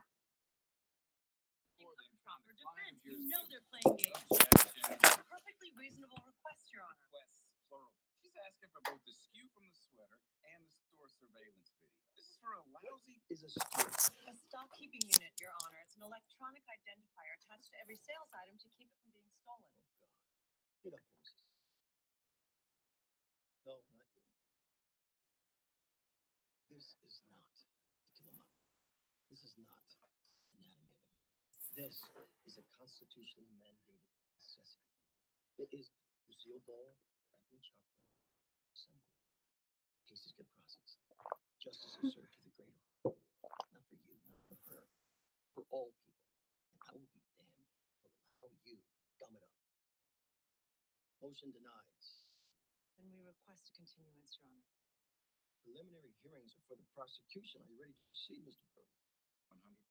Call your first Your witness. Honor, this is wholly unfair. Damn straight, Marie Antoinette. Because every other defendant in this room and in that hallway isn't going to see their kids tonight thanks to you. Step back. You're on, Mr. Brody. You have Leo Bl- 不知道大家看了这一段是什么样的一个感觉？呃，我我看到这一段的时候，我就觉得就是通过我周围的同学的描述，呃，通过我周围的教授的描述，我觉得这一美剧其实还是挺反映真实的情况的。辩方的律师很多时候承受的非常非常非常大的压力，因为法官和检方他们都是一起在为了这样的一个系统的呃运作去努力的。这个系统承受了太多太多太多的案例，没有办法保证每一个人纸上的所可以保证的一些权利都能够被保证。很多时候，如果你作为一个辩方律师，你是没有办法像 adversarial system 像对抗式的呃诉讼制度所假设的那样，去拼了命的为你的客户去辩护的。很多时候，你必须要顺着他们来，你必须要顺着检方来，你要顺着法官来。只有这样，你才能看起来像是一个 cooperative 的人，你看起来像是一个不会惹事的人，你不会危害到这整个系统的呃运转。像刚才那个片段里面的法官也说了，说我们这里并不是一个让你 assert constitutional right 的地方，我们这里是一个 assembly line，我们这里是像一个工厂的车间的一样，一个走流程的一样这样一个情况。所以，如果你耽误了为了自己的权利耽误了一分钟，可能我今天就没有时间让下一个人该回家的人今天晚上回家。所以，这其实你很难去说，在这样的一个系统里面，你去怪一个人，因为每一个人在这个系统里面都是被逼无奈的。法官也有他的无奈，检方也有他的无奈，这是一个非常难以去解决的这样一个问题。另一方面，就是我们普罗大众，包括可能有的时候，呃，检方律师他们得到的对于辩方律师的一个形象、一个认知，是来自于很多热门案件的。但是，并不是所有的刑事案件都是走的类似的流程，在很多的热门案件里面，这个呃有地位的、有钱的呃呃犯罪嫌疑人，他们能可能找到非常好的律师，能够有很多的钱去请私人侦探去帮他们去寻找一些跟他们有关的证据，他们有很多的钱去请一整个律师团队去帮他们辩护。呃，在这种情况下，检方跟他们也是不平衡的，检方得到的资源是比不过这些热门案件里面的有钱人、有地位的人的。但是绝大多数的案件并不是这一类热门的案件，有钱有地位的人，绝大多数的案件都是非常普通的人，一些可能他都不知道他下一顿从哪里来的。这些人，这些人他们不了解这个系统，不知道自己有什么权利，他们的律师也没有时间帮他们争取到所有的他们的权利。在这些情况下，他们的他们的资源又是另一种方向的不对等，所以这一个系统，这样一个法律系统，很多情况下，我们假设的是那个热门系系系热门案件的一个法律系统，但是却是在处理很多普通的呃被告人没有太多资源的一些普通案件。继续我们监管监督的话题，如果我们想要事后诉讼，事后告这个负责任的这个检方怎么办？刚才说了，呃，在隐瞒证据这一方面，Thompson 这个案件基本上让隐瞒证据这个东西变成了一个不可能赢的一个诉讼。除此之外，检方还有豁免权。检方是作为一个啊国家的公仆，所以很多时候，除非他真的做的非常非常非常的错，你很难去让他在法律上负一个责任。很多时候，我们对于什么行为是行为是违规的，什么行为是违法的，也非常非常非常难判定。还有一个有可能的监督机制就是选举，因为呃，检察官在绝大多数的地方都是通过选举而产生的。啊，这个它背后选举的逻辑是什么？在于我们的民意去监督这个检察官，民意去保证他不去做坏事。如果他做了一件坏事，我们人民的眼睛是雪亮的。但是我们都知道，人民的眼睛不是雪亮的，人民的眼睛很多时候也是会被蒙蔽的。就比如说，呃，在之前几十年里面一直啊存在的这个 law and order 的这个 campaign，大家都会觉得，为了保护我们的社区的安全，我们去尽量的去惩治犯罪，我们去鼓励我们的公诉人，让我们变得更安全。但是有些时候，我们没有把自己放在被告的那个地位上去想一想，那个被告，那个有可能被起诉的人，那个有可能被冤枉的人，他也有可能是我们中间的一员。我们没有去想一想这个法律系统它背后到底是怎么样运作的，没有去想一想这个法律系统里面到底需要我们的检察官有多大的权利。我们只是没有限度的认为，既然他是正义的，他就应该多有权利。所以，我们总结一下前面呃这大半个讲座所说的一个内容，呃，从心理学的角度来说，从人性的角度来说，人性是有偏见的。我们每一个人都是有偏见的，无论你是什么样的人，无论你是熟悉法律的人还是不熟悉法律的人，无论你受到什么样的教育，无论你是什么样的背景，是有什么样的故事，我们都是有偏见的，因为这是人性。法律系统。它的作用应当是阻挡这样的偏见。为什么有法律？因为我们假设人是恶的，并且为了这个人的恶去形成了这样的一套系统，去阻挡这些恶，阻挡这些偏见，保证公平公正。但是因为种种的原因，我们如今的刑事系统无法去阻止这个偏见，无法去阻止这个偏见。一来是说，连纸上的公平我们都很难去保证。连纸上的权衡和制约，我们都很难去保证，更别提哪怕我们做到了纸上的权衡和制约，我们还有看不见、摸不着的下意识的种族偏见和其他各种各样方式的偏见在等着我们。现在的这个刑事系统不仅没有做到纸上的公平，也没有做到现实当中的公平。这样的一个刑事系统得到的后果是什么？冤假错案、过度惩罚，很多时候我们会因为一些我们自己都不知道发生了的一些偏见，去不成比例的去因为某一个人的肤色、因为某一个人的故事、因为某一个人啊他别的方面的一些 characteristics、personality 去判定他是有罪的，而这个系统又是没有办法有效的把这样的情况拎出来。那么少数族裔在这个情况当中就不成比例的承担了后果。了解完了这样的一个系统之后，有了这样的知识，那我们应当如何去对待犯罪嫌疑人和罪犯呢？首先是关于犯罪嫌疑人，一个理想状态下的法律系统，应当假设所有人都是无罪的。我应该假设所有的人在这个社会里面都是什么事情都没有干，直到检方可以证明他是有罪的。这是一个理想的状况。但是，当我们的程序、刑事系统的程序没有办法保证一个公平的过程去确定这个人有罪的时候，很多时候被逮捕就变成了一种原罪。我们的刑事系统并不是完全的无罪推论，在无罪推论和有罪推论之间，它是有一个 spectrum 的，它是一个一个一个介于中间的形式系统。这个形式系统介于假设无罪和假设有罪之间，而且这个假设无罪和假设有罪对于不同种族的人，这个假设是不一样的。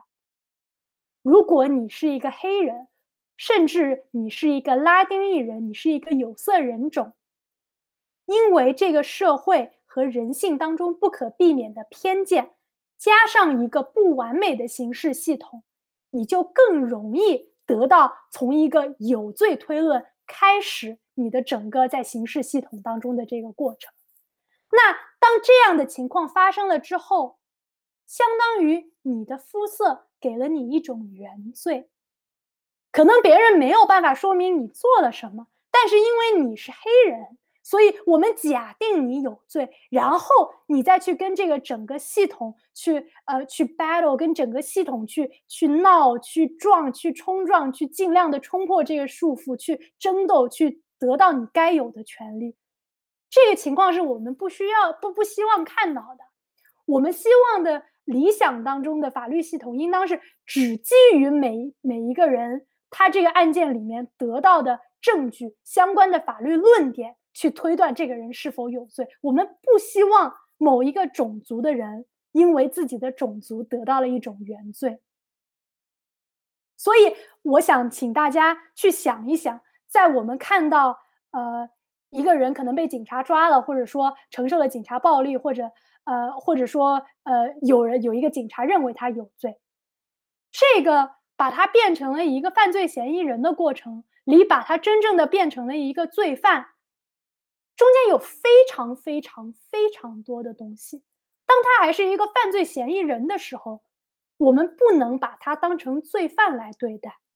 而现在的系统里面的很大一个问题就是，一旦一个人成为了一个犯罪嫌疑人，一旦我把他抓住了，我认为有可能他有罪，哪怕我说不出为什么或者这个这说不出为什么，可能有一点呃夸张了，但是很有可能我们。呃，说出了为什么，但是这个为什么有罪，这个为什么不一定成立的时候，我们的系统就假设他有罪去论断了。我们呃切断了，一旦这个人成为一个犯罪嫌疑人，我们就切断了他的很多的资源，我们给他放进了一个不太平等的一个系统让当中，让他从一个不平等的系统里面去论断自己是无罪的，这是一个非常有问题的系统。然后再想到罪犯。我前一段时间读了呃 Brian Stevenson 的这本书，叫做《Just Mercy》，它的中文译名是呃是一个意译，叫做“不完美的正义”。它的直译应当是“正义的怜悯”。当一个呃法律系统对于这个系统里面的人有所怜悯的时候，which 在很多情况下它都有。什么样的怜悯，什么样的原谅是正义的？Brian Stevenson 写这本书呢，他是根据他自己在 Equal Justice Initiative 这样的一个非盈利机构的啊他的故事去写的这样的一本书。他在 Equal Justice Initiative 里面代表了很多死刑犯，帮他们去争取减刑或者争取啊洗刷他们的罪名，因为很多人都。声称自己并没有犯他们他们被定的那个罪，或者说很多人呃都认为他们的刑罚是过度了，他们的刑罚都和他们所做的事情不成比例，所以 Brian Stevenson 就一直致力于帮助这些人得到一个更加公平的一个量刑和一个更加公平的定罪。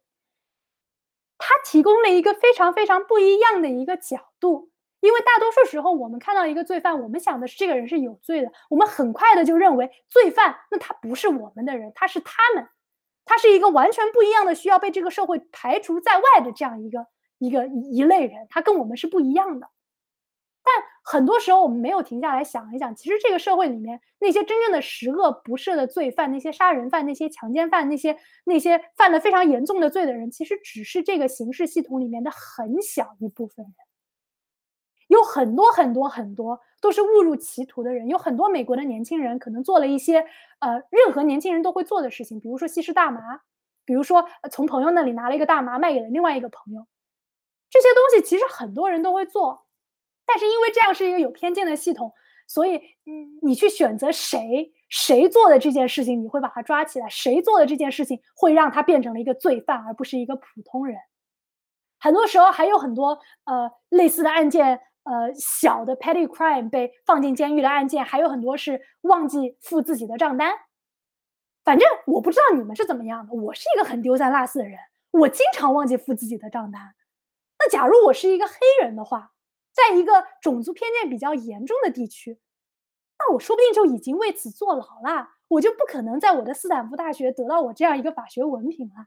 所以，如果你这样去想一想，其实是很可怕的一件事情。我们的这个法律系统似乎去呃过度的去呃考虑到被害者，考虑到公共安全，而对于这个被告人、对于犯罪嫌疑人、对于罪犯、对于他们的故事的了解。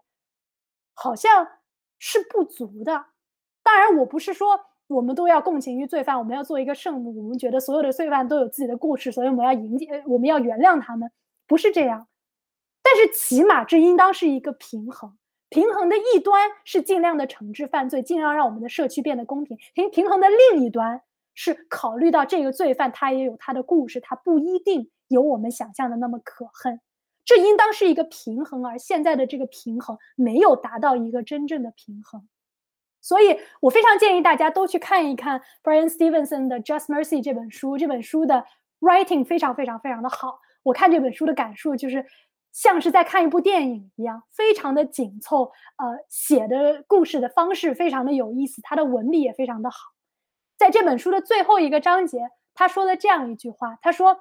We are more than the worst thing we've done。我们每一个人都是多于我们做的最坏的那件事的。我们不应当被自己做的最坏的那件事情所定义。一旦我们定义一个人的方式是定义这个人最坏的、做的最坏的那件事的时候，我们的刑事系统就很难做到公平公正，因为我们把相关的东西都排除在外了。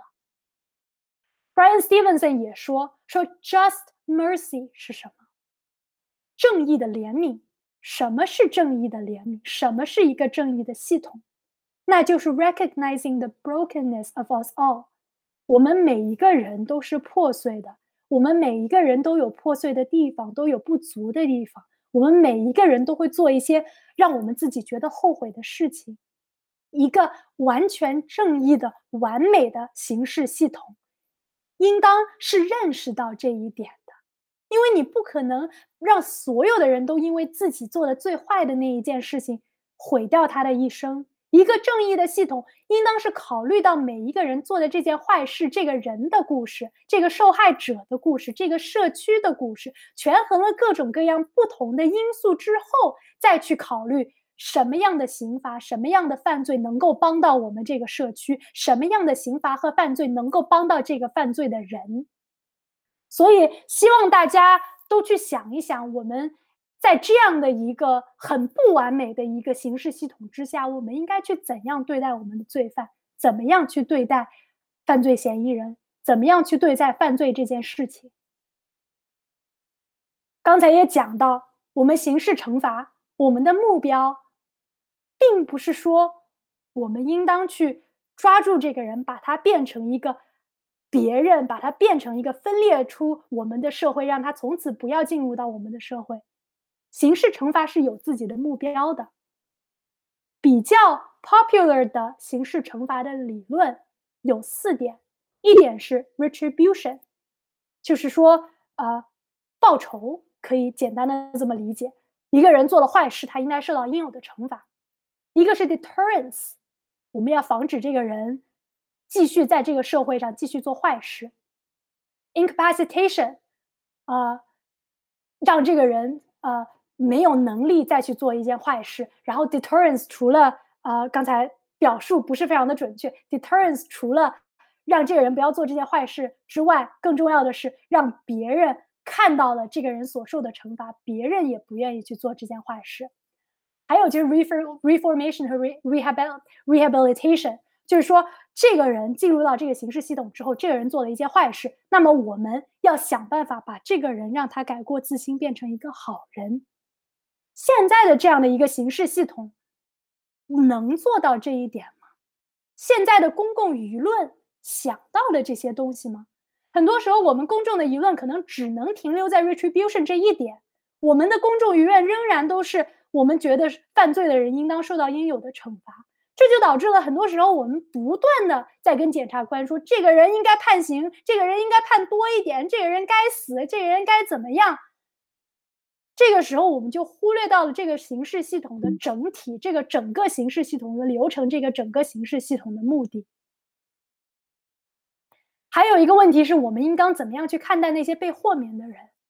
法律判断的有罪和无罪需要被社会所接受吗？在一个理想的法律系统下面，在一个理想的社会下面，我们应当是全盘接受法律上面的判断的。如果法律上面认为这个人是有罪的，我们这个社会就应当像有对待有罪的人一样去对待这个人，不管这个人有没有被误判。如果这个人是无罪的，我们这个社会也应当这样去对待这个人。假设他就是一个无罪的人，因为我们相信法律系统的判断。但是，当这个法律系统本身是没有这样一个一个一个平衡的，当这个法律系统本身是不完美的时候，我们怎么样去对待被他判定有罪和无罪的人呢？这是一个我们每一个人都会需要去思考的问题，每一个人的答案也都会不一样。一个相关的问题是：假如你被诬陷了，如何证明自己无罪？为什么我们对于程序正义、对于这个系统的正义，呃，这么的鸡毛？我们这么重视这件事情？为什么很多时候似乎我们宁愿放过很多真正有罪的人，也不愿意让一个无罪的人被冤枉？一方面是因为我们剥夺的是这一个人的人生，剥夺的是这一个人的自由；另外一个方面也是因为，如果你被诬陷了，如果有人假设你是有罪的，你是非常难证明自己无罪的。如果有一个人跟你说：“我认为你杀了张三”，你告诉我，你向我证明你没有杀张三，你应该怎么去证明这件事情？他都假设你是有罪的了，你怎么样去证明你没有杀？要么可能你有一个 alibi，你有一个无罪无罪证明；要么你去证明一一个不在场的证明；要么你去证明有另外一个人杀了这个人。除了这两样之外，你真的很难去想象你怎么样去证明自己没有杀这个人。当一个警察如果没有足够的理由的时候，把你抓住了，跟你说“我认为你杀了这个人”的时候，当一个系统假设你有罪的时候，你能做的事情其实是非常非常非常少的。我们不希望有这样一个情况发生，所以。经过了今天的这一系列的知识，这一系列的讲解之后，我希望大家能够用一种辩证性的思维去看待我们得到的信息。信息，当看待这个法律系统的时候，很多人我们都会觉得，我们在一个比较有法治的地方长大，我们在一个呃相信权威的一个文化里面长大，我们看着这个法律系统，我们就会觉得违法的一定是坏的，守法的一定是好的。但是具体守法是守什么法？具体违法是违什么法？这个法律系统里面有太多太多细细小小的东西，我们到底怎么样算是遵守，怎么样算是不遵守？这个法律系统本身是有流动性的，它是不断的在这样一个案例法的一个社会里，它是不断的在改变的。这个法律系统也是有非常非常大的缺陷的。我在法学院所经历过的所有的跟刑法相关、跟证据法相关的教授，所有人都一致认为。美国的 criminal justice system，美国的刑法系统是有非常非常非常大的问题的。那么在这样一个有问题的法律系统之下，当我们看到新闻里面播报播报的故事，当我们看到一篇文章，呃，号召我们去遵纪守法的时候，停下来问一问自己：我守的是什么法？这个法律是不是有它自己的缺陷？我在守法之外，是不是我可以对它有我自己的质疑？这个辩证性思维，同时也是辩证性的看待刑事系统产出的数据。我们很多时候在这个社会里，我们会看到黑人，我们觉得黑人的高犯罪率是很可怕的。我们觉得是不是黑人就是爱犯罪？是不是黑人他的文化就是爱犯罪、爱犯罪的？我希望大家在下这样的结论之前，多去思考一下黑人高犯罪率这一个数字的背后有什么样的原因？这个数字真的有代表性吗？这个数字到底有多准确？我不是想要跟大家说说现在当今社会的很多问题都是源自这个司法系统的问题，这也很难去说，你也很难去做一个有效的一个研究，去研究到底有多少的问题是来源于这个司法系统，有多少的问题是来自某一个种族本身，这个太难了。但是起码我们可以做到的是，当我们看到一个数字的时候，看到一个论点的时候，去想一想，这背后可能有什么表面上看不到的原因。那么，刑事系统这些问题是无解的吗？它如何被解决？我们刚才说了这么多，好像这个系统整个就是坏掉的一个系统。我们应该怎么办？我们应该怎么去改进这样一个系统？现在其实体制之内有非常非常多的努力。从微观的角度，我们有像刚才说的 Brian Stevenson 的 Equal Justice Initiative 啊这样的为死刑犯、为被告人、被犯罪嫌疑人和已经定罪的罪犯去提供稀缺的法院法律资源的一些服务。他们进行了很多呃修复这个系统里面的不平衡的努力。也有一项呃。也有一项 pro bono 叫做 Innocence Project，啊，这是一帮律师致力于去采访在监狱里的那一些号称自己被诬陷的人，去寻找背后的证据，去代表那些他们认为是被诬陷的人，一些非常明显的是被诬陷、是被隐瞒信息、是被啊有偏见的呃陪审团或者诉讼流程所影响到的一些人，他们去帮这些人洗刷罪名。从宏观的角度也有很多的努力，比如说现在其实很多检察官办公室都已经意识到了这个问题。就像我之前所说的，我们很难去说这个系统里面谁谁谁是坏人，谁谁谁是是好人。我宁愿相信大多数的检察官是坏的，不对，宁愿相信大多数的检察官是好的。真正的有坏的 intention 的检察官，我宁愿相信他们是极少数人。但是问题在于，一个系统性的问题，一个不平衡的系统，并不是好人这件事情就可以解决的。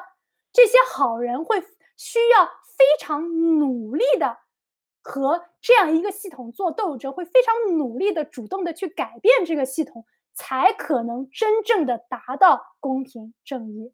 所以现在有很多检察办检察官办公室。呃的一些人员，他们做了很多改善检察官办公室的权力机构，比如说检察官办公室，检察官的诉讼过程很难有监监管监督，他们就创造了很多独立的监督委员会，让一个检察官呃决定去诉讼用什么样的方式去诉讼的这些决定，由一个独立的一个监管委员会去 review，去去看一看这些人的呃结果是不是公正的。比如说，诉讼流程也有很多的呃改善。现在有很多法院现在呃也在去修改自己的，比如说 bail 啊，就是呃保呃保释的这样一些流程，呃去去保证一些经济上面没有那么好的一些 defendant 这样一些呃辩护人，能够在一个系统里面用比较少的资源去达到他需要需要的这样一个结果。具体的法律。也有很多的改良，比如说，呃，有很多刑法的教授和学者在做的一件事情是修改啊，Model Penal Code。Model Penal Code 是一个模范刑法法条，很多州的刑法法条都是基于这个模范刑法法条而设立的。Model Penal Code 里面有很多各种各样的惩罚，呃，这些教授和学者在通过一个委员会，在尽量的去减少这些惩罚，尽量去让这些惩罚达到一个呃成比例的合理的程度，因为现在大家都觉得这是不成比例的。但是这件事情非常的难做，因为你到底是减什么东西的刑？你减哪一项罪名的刑？如果你说你要给强奸犯减刑了，那对面就会跳出来一帮要维护受害者权益的人跟你说，你不能这样，你这样是在告诉大家，好像强奸这个罪没有那么严重，对吧？你如果说我要给毒品这个刑罚减刑，减少它的惩罚，那一帮支持这个呃 war on drug 的人就要跳出来说，为什么？凭什么是我们？你凭什么从我们开始减少惩罚？所以这是一个正在进行的，但是非常非常呃困难的这样一个过程。还有一个呃相关的一个努力，就是避免起诉一些 petty crimes。有一些检察官在他们选举的时候，他们会给自己的呃选区去 promise 说，我这个检察官我的政策是什么，我不会去起诉那些实在是太小的那些 drug offenses。比如说，你有一个中学生，他跟朋友一起吸了毒品，可能朋友吸了他的毒品，他收了朋友的钱，这个 technically 从技术层面来说是算贩毒。但是这个检察官如果他是他的选举是基于一个我想要更加公平正义，我想要避免过度惩罚的这样的一个选举，他可能就会保证说我不会起诉这样的情况。但是这个东西也是很难有广泛层面的一个可行性的，因为呃，一个选区做的这件事情，不代表别的选区就有做这件事情。一个检察官做的这件事情，那下一个检察官呢？所以这个努力是有效果，但是这个效果到底能多有效果，非常的难以去决定。呃，跟这些法律体制之内的一些努力相比呢，其实法律体制之外的努力，有些时候反而反而更有效。体制之内的很多改变是离不开我们舆论的支持的。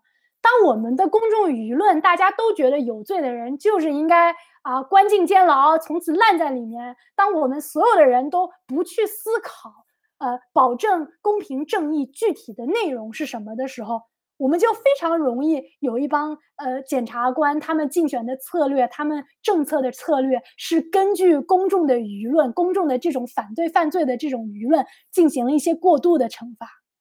黑人同命这样的运动。包括黑人同命这样的运动之下，大家做了一些科普，大家互相传递的一个信息，非常非常重要的一点就是改变这个舆论。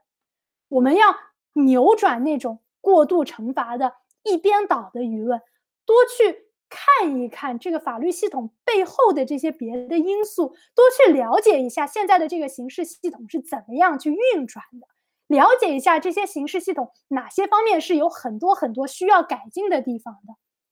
这才是有办法真正的去推动系统性的体制内的改革的东西。所以，当下一次有人在告诉你他觉得黑人同命这样一些运动是没有任何用处的时候，你可以告诉他，它是有用处的，它是必要的。社会舆论是对于在美国这样一个国家里面，对于体制上的改革，社会舆论是不可或缺的。好。现在的这个我的呃今天的呃讲座就到这里，然后接下来的时间就对，非常感谢艾玛今天给我们带来这么精彩的分享，从这个心理实验开始说，一直说到批判性思维。那么接下来啊，就是我们来进入 FAQ 的环节，啊，我来 take over 这个 screen share 吧。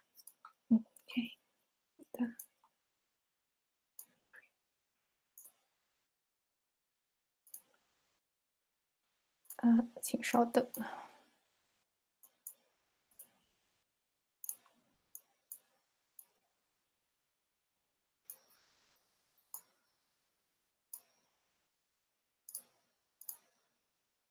OK，现在呃可以看得到我们这个 FAQ 的页面吗？可以。好，那我们从这个第一个问题开始啊。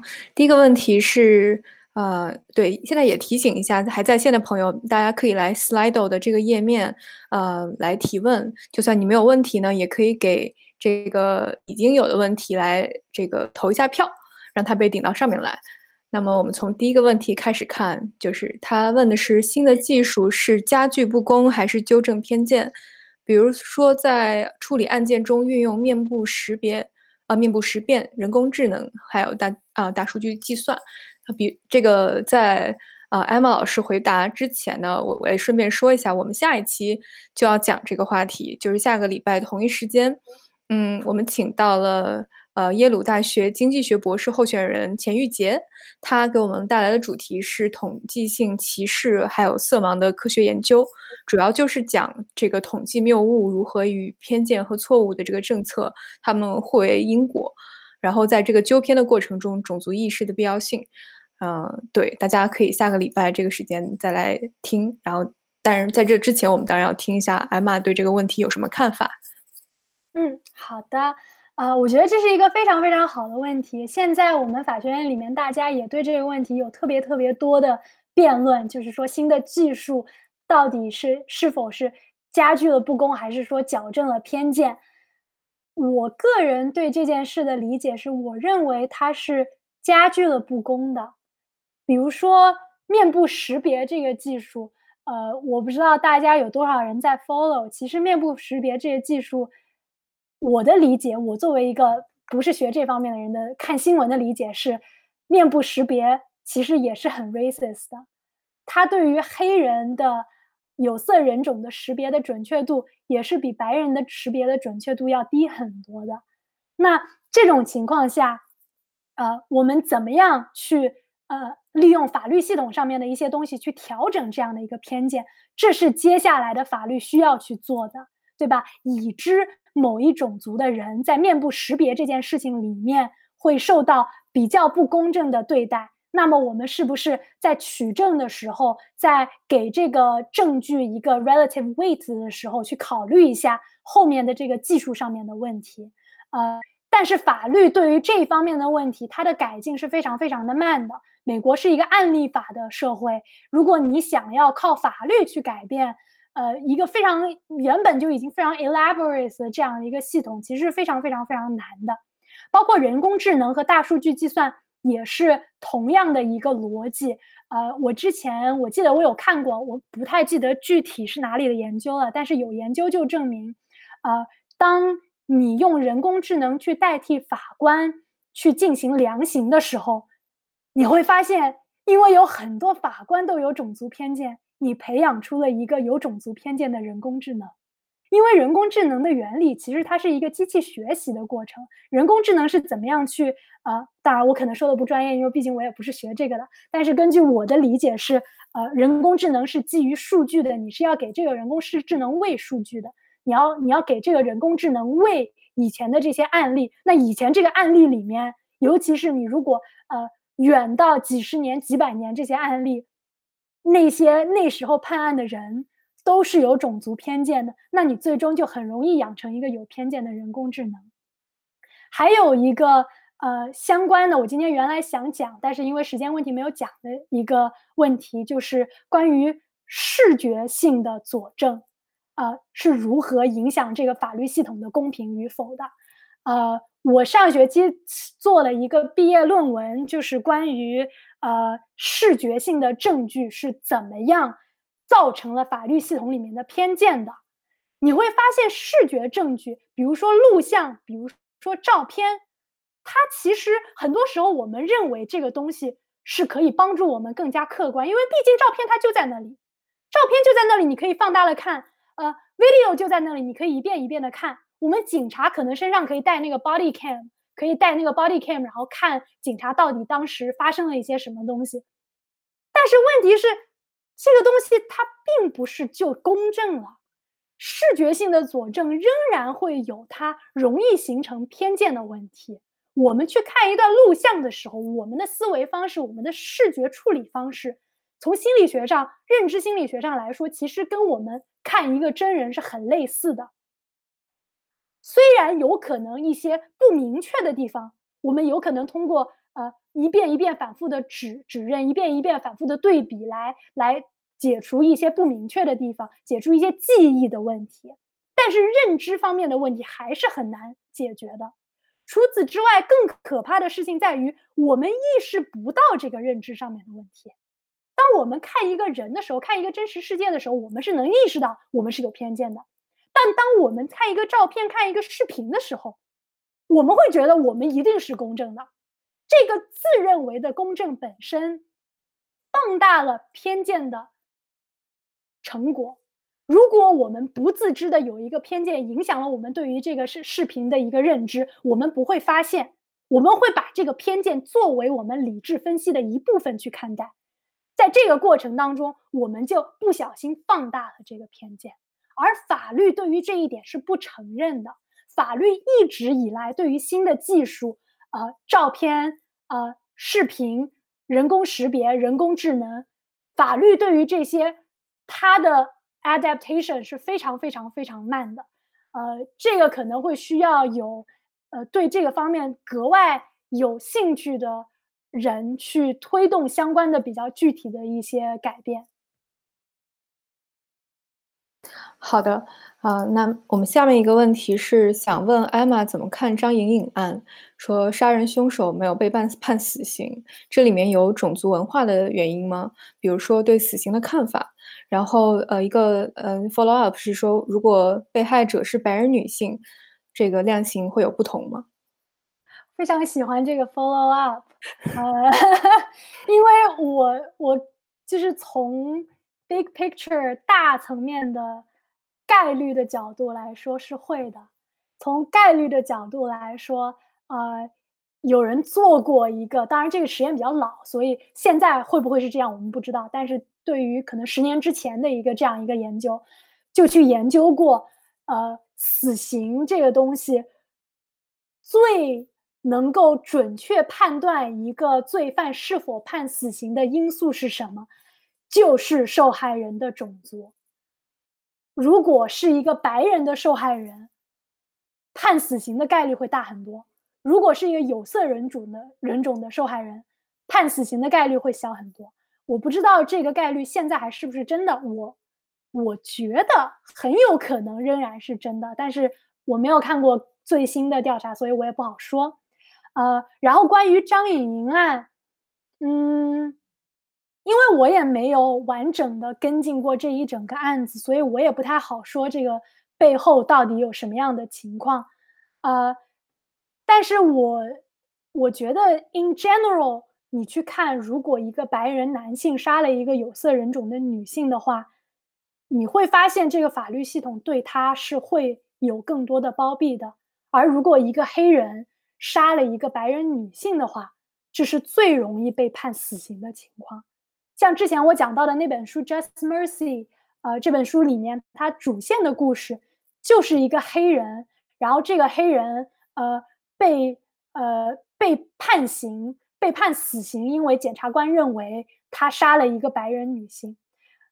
这个故事整个故事里面就有非常非常非常非常非常多的一些呃情况，里面大家对于他这个人的推断，对于他是否有罪，应该如何量刑的推断，是被他的种族所影响的。也有很多很多的情况下，呃，检方是故意的去隐瞒了证据。啊，并且故意的去把陪审团往种族这个方面去引的，所以这的确是一个非常非常大的问题。对，所以呃，我复述一下，是说如果他是有色人种，呃，他是罪犯的话，他是更容易被判死刑的，是吗？对，就是一方面是罪犯，一方面是被害人。如果罪犯是有色人种，更容易被判死刑；如果被害人是白人，更容易被判死刑。I see。嗯，好，我们下面一个问题说，全社会倡导黑人权利，会不会也形成 subliminal priming，使得社会形成另外的偏见？啊，subliminal priming 其实不是一个呃现象啦。subliminal priming 可能我没有讲清楚，它是一个研究方式，呃，是特指那个呃这个我们在屏幕上很短的时间内出现这样一个东西的这样一个研究方式。全社会上面对于黑人的这个观点。嗯，不会形成 subliminal priming，它会影响我们对于黑人的看法，但是它不会形成 subliminal priming，因为它不是潜意识的。Subliminal priming 是潜意识的东西，而我们得到的关于黑人的认知，我们得到的黑人的呃讲述也好，呃这个故事也好，这些都是在意识里面的东西，我们对它是有意识的。倡导黑人的权利，呃，我觉得不会，你很难去说，就是如果倡导黑人的权利会形成什么样的一个 subliminal priming 呢？因为你想一想看，我们现在的社会是，我们对于黑人，呃，会有一种他更容易犯罪的偏见。我们对于黑人的这个偏见，它形成的过程是我们把两个 concept 联系到一起，潜意识里面把两个 concept 联系到一起。我刚才介绍的几个研究里面，有一些部分是关于跟犯罪无关的一些呃潜意识的偏见，我没有讲到。呃，但是这些偏见也包括了，比如说黑人是不是更擅长 rap，黑人是不是更擅长篮球，这些其实也是一种潜意识里面的我们种族方面的刻板印象。那这个就是取决于我们这个种族种族的这个叙事在这个社会里面是怎么样的。这个社会里面大家如果都在说黑人的犯罪率高，那很容易我们就会有一个潜意识的偏见，认为黑人的犯罪率是高的。如果我们这个呃。呃，社会里面我们一直去强调说黑人的呃权利得到了呃不公平的对待，那么我们可能潜意识里面的确会认为黑人的权利得到一个潜意识的呃得得到了一个不平等的对待。这个也有一些 critical race theory 的一些人做过这方面的一些案例分析啊。我看过的一个很有意思的案例分析就是呃那个 Simpson trial，呃当时在 Simpson trial 里面。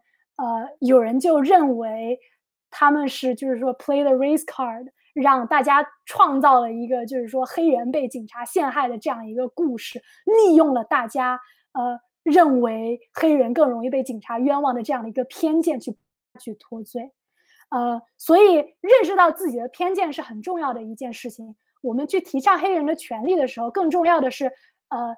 我认为，我个人的意见是，我个人认为更重要的是意识到我们每个人都有偏见，而不是过分的去，呃呃，过分的去说我们一定要得到一个某一个某一个非常具体的一个结果，非常过分的去认为所有的检察官都是坏的，或者所有人都是啊怎么怎么样的。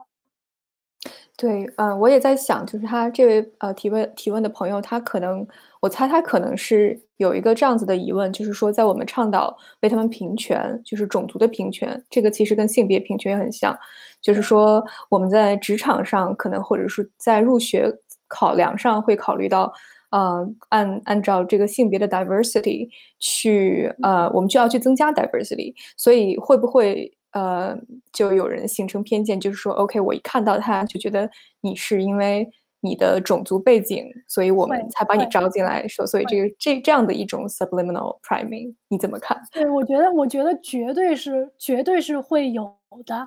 呃，但是这个我个人的观点是，我觉得这是一个很难以去避免的事情。呃，你在。combat 这种种族偏见的时候，你怎么样去抵消掉这个偏见的影响？因为你这个偏见本身是因为种族而起的。如果你通过，比如说像很多大家呃在讲呃 affirmative action 的时候，我们会觉得我们不要用种族这个因素，好不好？我们就用贫穷这个因素，我们用别的一些因素。但是问题是，哪怕现在的现在的这些研究。表现出来的情况就是，哪怕你控制了所有的东西，同样贫穷的人仍然是黑人更惨一些。同样的情况下，呃，同样的别的东西都控制住了，同样的你你把检方的权利都控制住之后，仍然是黑人更容易受到不公平的待遇一些。所以这个东西唯一的现在能够找到一些证据，认为它有可能有效的唯一的方式，就是把偏见带到明面上来。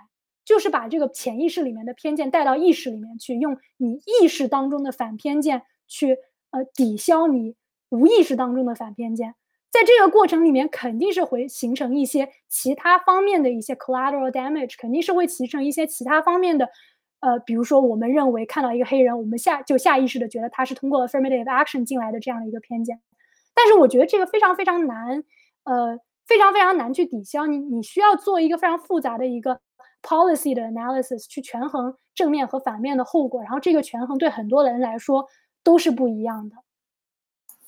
好的，感谢艾玛。那下面，嗯，有一位朋友是表白艾玛，然后我们在下面一个问题 我们在下面一个问题是这个 Bell 系统也是一个对穷人的歧视，然后这个系统之后的逻辑是什么？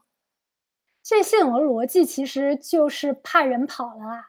呃，为什么要怕？为什么要放一个 Bell？就是说你的钱在这里，你抵押在这里，你如果跑的话，你会想一想，对吧？你会想一想，我的这个钱在这里，我不能跑。所以它是一个呃，它其实就是整个美国的这个，你一旦被捕，一旦被起诉，你就要被在监狱里面待着的这样的一个系统。其实我非常非常的不理解，就是呃，在过去，在大几百年之前，当你被抓的这些人。可能都是会犯了很多很严重的罪的时候，你可能会担心会会不会有 flight risk，会不会你把他放走了之后，没到开庭的那一天他就跑了。但是现在的这个当代社会，你抓一个人，你去 track 一个人，没有那么难，一个人没有那么容易跑掉。所以在现在这样一个比较容易把人抓回来的社会，你仍然保留了一个如此古老的系统，在这个古老的系统里面还有很多 bail 这样的东西。其实就是一种古老并且逐渐的变得不公平的一个这样的系统。OK，啊，下一个问题是政府指定的辩方律师的素质和可靠性有多少，并且是否存在有关 plea bargain 定罪中挫伤无辜的研究？呃，政府指定的辩方律师，呃，是这样的，一般来说，辩方律师有很多种，一种是 public defender。呃，等于说公共辩护人吧，这帮人是给最最最最最最最穷的一帮人去辩护的人啊。这些人的工资是政府付的，客户被辩护的这个人是不会直接给这些律师付钱的，这些律师是拿着政府的工资去帮这些人辩护的。第二种是 bar attorney，一些低价帮助提供辩护服务的一些律师，这些适用于一些。很穷，但是没有穷到足够让 public defender 接他的案子的一些呃被告人，呃，这些人是被告人是直接给 bar attorney 付钱的，但这个费用非常非常的低。第三类就是呃各种各样的 private attorney 了，各种各样的你自己作为一个可能有钱人啊、有权人啊，你去请一个外面的一个律师。有一些关于这三类律师的。可靠性的研究，出乎我们意料的是，其实 public defender 是非常可靠的。其实反而是 bar attorney 和一些 private attorney 不太可靠。最不可靠的发现就是最容易犯错误、最容易呃漏掉检方的错误的律师，反而是那些低价提供律师服务的人。public defender 其实。虽然他们工作非常的辛苦，他们的资源有很大的客观限制，但是他们的可靠性还是比较高的。那啊，那这个低价的呃律师里面包括 pro bono 的这种 service 的提供这种 service 的律师吗？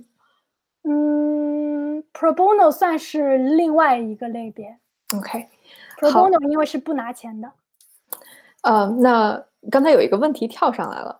是这个，我看看啊，呃，是在这个 bail 下面的这一条，是作为中国人可能会觉得严惩吸毒、吸毒贩毒是很正确的事情。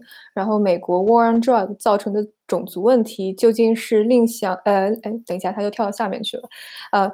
美国 war on drug 造成的种族问题究竟是量刑过严还是量刑不公平？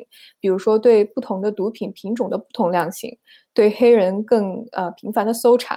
然后如果只是用减轻量刑来减少种族歧视，是不是正确的路？这个在艾玛回答之前，我也想提一句，这个在呃 Warren drug 这个话题，咱们在林瑶老师第一期的讲座里也是呃有详细的展开，欢迎大家。呃，去第一期的讲座看回放，然后艾玛，你对这个问题有什么想法？嗯，我觉得两者都有，就是说，因为作为中国人，我们可能感受到的吸毒贩毒，可能你想到的是海洛因、冰毒这些非常严重的一些毒品，但是其实在美国，绝大多数人都是大麻。而且大麻这个大吸食大麻这件事情是非常非常普遍的一件事情。你很难找到一个美国人在美国这样一个系统长大，他没有碰过大麻，或者他没有一个碰过大麻的朋友。所以，呃，在这个这种情况下，呃，如果因为警方更容易对黑人进行搜查，更容易认为黑人有罪，所以这是一个呃不公平的一个定罪，不公平的起诉，不公平的起诉之后，又到了量刑的不公平。这个量刑的不公平，呃，不是特有于毒品相关的犯罪的。量刑的不公平是所有的刑罚对于黑人这个种族的不公平都客观存在的。那关于 War on Drug 的量刑过量呢？量刑过严，这个其实每一个人的看法是会不一样的。你认为 drug 这件事情有多严重？它到底值不值得有那么严的量刑？呃，这个每个人可能都会有自己不同的看法。我感受到的法律界的大家的学者们的看法是，大家普遍认为，对于呃，吸毒犯这件事情是量刑过量了。如果是啊啊，不好意思，还有还有最后一个最后一个他呃，这个人问说，如果是只是用减轻量刑来减少种族歧视，是不是正确的路？这么说吧，就是你解决一个社会问题的时候，我认为不应当通过。一个事情去作为唯一的解决方法，这个社会问题它的成因是各个不同的方面的，它是通过不同的系统性的问题、不同的法律 accumulate 下来，每一个法律、每一个系统性的成因都 contribute 了它自己的一些东西在里面，最后造成了今天的这个结果。如果只是用减轻量刑来减少种族歧视，不是一个有效的方法，它是不是正确的？我个人认为减轻量刑 in general 是正确的，但是对于它能不能有效的减少种族歧视，我觉得要打一个很大的问号。嗯，在这个针对量刑还有另外一个问题，就是说界定量刑背后有数据科学依据吗？是否存在类似如果量刑改变 X 会导致犯罪率变成 Y 之类的实证研究？没有，没有。这个因为 因为你不可能把两个辖区拿过来说，我们我们我们假设一下，对不对？这个非常非常非常难控制变量，这个也是现在呃改革形式系统的一个非常大的一个 obstacle 吧，一个阻碍吧，因为你特别难去找到一个。有效的一个科学依据，一个数据上的依据，因为这种东西太难控制变量，控制变量了，只能是一帮学者，大家都去假设，然后去用一些 common sense 去推论，或者说比较一些相邻的辖区或者类似的辖区，但这个东西它的可信度到底有多少，还是要打一个问号的。好的，下一个问题是，呃，看一下。美国民选地区检察官的制度是否也维护了既有的社会偏见，导致持续性的司法失衡？这与陪审团制度一样，是在司法当中体现民意。那民意与法律正义如何取得平衡？今天朋友们都非常节约，就是两个问题都是放在一个里面提的。啊，根据这个关于陪审团的问题，其实我个人认为，陪审团的这种民主。是比选举检察官的这种民主要可靠很多的，因为当你进行陪审团的这种民主的时候，一个人 put on the spot，你把他放在了那个位置上，你告诉他，你接下来的这一个星期、几个月，每天都要认认真真的去听这个人的生死，这个人的未来，这个这个被告人的未来，他是否有罪，他怎么良心，就交在你手里了。这种情况下。你的压力是很大的，而且我非常愿意去相信，绝大多数人都还是希望能够得到一个公平的结果的。我相信绝大多数人还是希望尽到他们作为一个陪审团的职责的。但是选取地区检察官这是完全不同的一个层面。你要做的事情就是喊喊口号，口号捐个五块钱，然后投一个选票。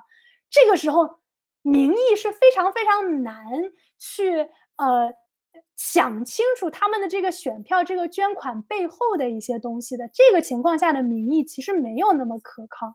所以，呃，如何保证名誉、民意与法律正义之间取得的那个平衡？我们要问一问：我们为什么需要这个民意？这个民意怎么样可以把它提高？这个民意提高，提高这个人民意的这个判断的这个水平？我们是不是可以多做一些科普？我们是不是可以多做一些呃，让大家多去讨论一些这方面的问题？我们是不是可以多做一些 civil education，对吧？它并不是一个需要。只能选一个，不能选另外一个的东西，而是一个需要我们这些，呃，很多这个法律系统里面的人，很多教育系统里面的人，呃，或很多做政治的人去思考，怎么样把这两个东西尽量的拉近这样一个情况。它必然是有一个，呃，有一个小小的矛盾在里面的，但这个矛盾如何去解决，我们一定要，呃，只能是一个，不能是另一个吗？我觉得不是的，是总会有办法去慢慢的去调和这个矛盾的。嗯，好，还有，嗯，接下来一个问题是，嗯，是这个问题，就，啊，是个很大的问题，呃，不论警权系统和司法系统在联邦和各州都自成体系，各自为政，未来的警察司法系统改革若自上而下，是否可？预期会有相当大的阻力，如何才能成功？别想了，别想了，这是不可能的事情啊！想的想的都很美，对不对？但是自己实施起来都不可能的事情。呃，美国的这个整个的法律系统都是一个非常固化的一个系统，大家都非常的坚持，大家一直以来的做事情的那个方式，联邦和各州各自为政的这件事情，呃。并不是一个只存在于刑事警权系统的一个问题，它在所有问题上都存在。就比如说，我们最近面对新冠，很多时候联邦政府也管不住那些州政府，且不要说川普不管，川普就算想管，他也不一定能管得了。所以这是一个整个美国社会的一个问题。呃，联邦联邦和各州各自为政这种事情，它自然有它的好处，对不对？呃，每个州自己的人。呃，有自己的一套系统，他自然可以更了解自己州的具体的情况，更更了解自己州的需要去做政治决策的这些民众。他同时也可以形成一个两个系统互相制衡的这样一个权一一一一一个层面。呃，一旦一个系统做错了一件事情，另外一个系统理论上来说啊，不一定是现实当中啊，理论上来说，一个系统做错的事情，另外一个系统可以跳出来说我们不要这么做。所以。它是有利有弊的这样的一个系统，而且我不觉得，呃，如果真的变成了一个完全自上而下的一个系统，我不觉得它会，呃，有特别大的一个改观。嗯，好，我们下一个问题提到了这个前一阵的这个事件啊，在中央公园的这个 Cooper 事件，啊，对于 Christian Cooper 拒绝配合检察官告 Amy Cooper。公众的看法是否能够影响整个 charge 的走向？然后它是否是公平的？我觉得公共公众的看法影响 charge 的走向这件事情，在每一个案子里面，每一个 high profile 案子里面都存在，这个是没有办法避免的事情。而且从某种程度上来说，呃，这个法律系统有的时候希望看到这样的事情，因为我们不希望一个检察官因为自己的一些原因去。呃，没有一个好的理由就去选择性的去起诉一个人，而不起诉另外一个人。这个时候，我们会希望有一个公众的监督在里面。但是，就像之前说的，很多时候群众的眼睛并不一定是走，并不一定是雪亮的。很多时候，群众不一定，呃，知道这个案件具体的情况，不一定知道这个呃刑事系统具体的情况。所以，它是否是公平的？我个人认为，这样的影响是不公平的。嗯，那 OK，下面一个问题，啊，对于穆斯林或中东人被当作 terrorist 啊恐怖分子来判刑，但是白人制造的枪击案得到完全不同的对待，接下来社会要如何改良来保证公正的评判？这个就是其实刚才我们呃呃讲座的最后有讲到的，怎么样去改正这个公正的评断，一个是系统之内的，对吧？系统之内的，我们可不可以建立一些监督的机制？我们可不可以建立一些更加明确的一个呃，这个这个检察官具体怎么样、什么样的情况下面做什么的这样的一个明确的标准？呃，从体制之外的，我们可以改变舆论，因为很多时候检察官做的事情，因为检察官是一个民选的这样的一个机构，他很多时候做时候做的事情是民众说这个他就做这个，民众说那个他就做那个。如果民众舆论对于种族问题有更大的关注，那检察官肯定也是会受到一些呃呃受到一些改变的，他的政策肯定是也会出现一些改变的。还有一方面就是呃，当然这个肯定不只是刑事系统之内的了，刑事系统之外的，我们怎么样 in general 来改变每个人都会有的这种偏见？我们是不是可以从教育的层面上，让大家从小到大长大的时候多去了解一下这个系统里面的问题？从小到大长大的时候，多去了解一下跟自己种族不同的人，呃，这个方式可不可以让我们每一个人，社会里面的每一个人都变得不要那么有偏见的一点？这是一个全社会性质的一个呃大的一个议题。好，我们还有最后几个问题啊，啊，感觉阿玛在法律领域运用了很多呃统计机器学习领域的概率图推理。我很感兴趣，是不是可以建立一个概率图 causal infer 呃 inference 模型，人工智能辅助法官判刑？这位朋友也欢迎你下一期来听我们这个呃统计学这个呃呃钱玉杰的的他的这个主讲，嗯，也也欢迎在他的这个讲座上面提这个问题。然后艾玛有什么看法？说实话，我没有看懂这个问题。好，那那没关系，那我们回头可以在微信群里去去这个，嗯，讨论这个问题。好，回答一下最后的就是关于人工智能辅助法官判刑的这样一个情况吧。呃，我在斯坦福的时候就没有做过完全一样的 project，但是我做过一个人工智能辅助政府官员做出决定的一个 project，就是我们做了一个。研究去研究现在的政府的 agency 政政府的呃这些各种各样不同的部门，比如比如说税法部门啊，比如说这个金融方面的部门啊，然后呃社会安全部门啊，呃研究这些地方他们是如何去使用人工智能呃帮助他们判案的，呃。有很大的一个问题吧，就是仍然是一个想象非常的丰满、现实非常骨感的一个情况。就是理论上来说，你可以用人工智能去帮助他们减少偏见，但是一来人工智能本身很有可能你会 train 出一个有偏见的人工智能，还有一个你用这个人工智能的时候，这些搞法律的、搞行政的这帮人他们是不了解人工智能是怎么工作的。呃，假如你给你一个案子，人这个人工智能告诉你说，我认为有百分之七十的可能性这个人是有罪的。那我我该怎么办？我该怎么判？如果我在百分之七十的情况下都听了这个人工智能说的话，那我不是保证了有百分之三十的几率我会出错吗？对吧？这这就这是一个非常非常难平衡的一件事情。当你又有人工智能又有人在判断的时候，所以这个东西法律上呃，包括行政上，这个大家还在努力的搞清楚它到底可以用什么样一个方式去进行。好，啊，还是这位朋友问的，plea bargain 感觉是种非零和的博弈，做得好是可以找到双方妥协下的判刑的。如果是法官的私刑，是否可以再上诉？这个关于 plea bargain，呃，我记得前面几期主讲啊，也也都有反复的展开。这个欢迎这位朋友也可以回去看一下回放。啊，那么呃，艾玛你怎么看？呃，我的看法是，嗯。这个很难说，因为对抗性的诉讼制度是假定零和博弈的。一旦你进入到了对抗性的制度里面，你的假设是这是一个零和博弈，我要你死我活，只有你死我活了，我们才可以让真相大白。但是同时，一旦你把这个检察官放到了一个有这样的一个权利的这样一个角度，一旦放到了庭下和解的这个角度。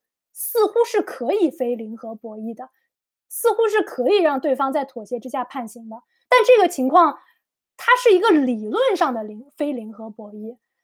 当你真正把它实现实施了之后，就像讲座里面讲到的，两边的能力不是对等的。检察官有太多太多太多的权利，所以很多时候，虽然在一个理想的状况下，它是一个非零和博弈，可以达到两边的利益的最大化，但是在理想在在现实的情况下，因为这个权力的不平衡实在是太大了，所以你很难做到这个理想的情况。还有一点是检察官，呃，这个角色的本身的这样一个矛盾性吧。就像讲座里面刚才讲到的，检察官他其实是一个双重角色，他既是天平的一端，又是天平本身。如果你想要达到一个非零和博弈，呃，那么你就需要这个检察官认为自己的工作是做天平，但是同时你又让这个检察官成为了天平上的一个砝码。他没有办法一个人身兼两职，这是一个系统性的很大的一个问题。你一个做 advocate 的人，在很多情况下面做了一个法官该干的事情，你很难分清楚他背后的脑子里面想的事情到底是作为一个 advocate 的一个 mindset，还是一个作为法官的一个 mindset。而且又在所有的公众都告诉他你是正义的，你在做好事的时候，他认为自己要严惩犯罪是在干好事的时候，你非常难把它放到一个能够达到非银河博弈博弈的一个。呃，情况里面去。然后，不好意思，看看到了他的后半句：法官私刑是否可以再上诉？呃，我不是非常理解这个法官的私刑是代表什么，因为一般来说，一旦进入到了呃有有正义程序、正当程序的一个诉讼的过程当中，我们都认为它不能算是私刑。呃，我之所以说它是私刑，是因为呃，检察官很多时候没有通过这样的一个正当的流程，就已经给别人判了刑。这种情况下，plea bargain 是不能上诉的，除非你证明这个 plea bargain 里面可能有欺诈，或者说呃，他进行了某种不公正的手段，你才有可能要上诉。但是这个也是非常非常难的。好，呃，下面这个问题是怎么加入微信群？这个我来回答一下。可以在呃微信公众号里面搜索“湾区文化沙龙”，然后直接给公众号留言，然后我们会有工作人员来联系你。好，下一个问题是，呃，过度量刑，比如说偷个面包就判死刑的坏处有哪些？你觉得呢？如果你明天去偷一个面包，然后你就死了，你会怎么想？就是一方面，认真的回答一下，就是不公平呀。如果一个人因为偷了面包就能判死刑，你这个社会应该怎么样去运转？没有人会想要生活在这样的一个社会里面的。而且，如果偷个面包就判死刑的话，我们司法系统里面的资源也不够用啊。准备给一个人判死刑是一个非常非常复杂的过程，要涉及到很多很多很多的资源。哪怕你想把偷面包的都判死刑，司法系统也没有这么多的资源给你都判死刑的。嗯，好，我们最后再回答两个问题就结束呃今天的这个 session。呃，艾玛对废除死刑运动和种族正义之间的关系有了解吗？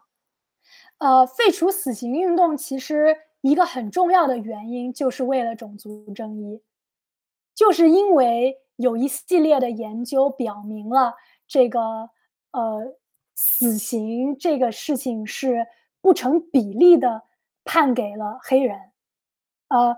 黑人就像我们刚才说到的那样，黑人不成比例的容易被判死刑，而且死刑这个东西，呃，很难搞定的一点就是，一旦一个人被诬陷，然后你如果把他放到监狱里面，他还有可能有一天能出来。但是如果一个人被诬陷了，你把他判了死刑，那就没有然后了。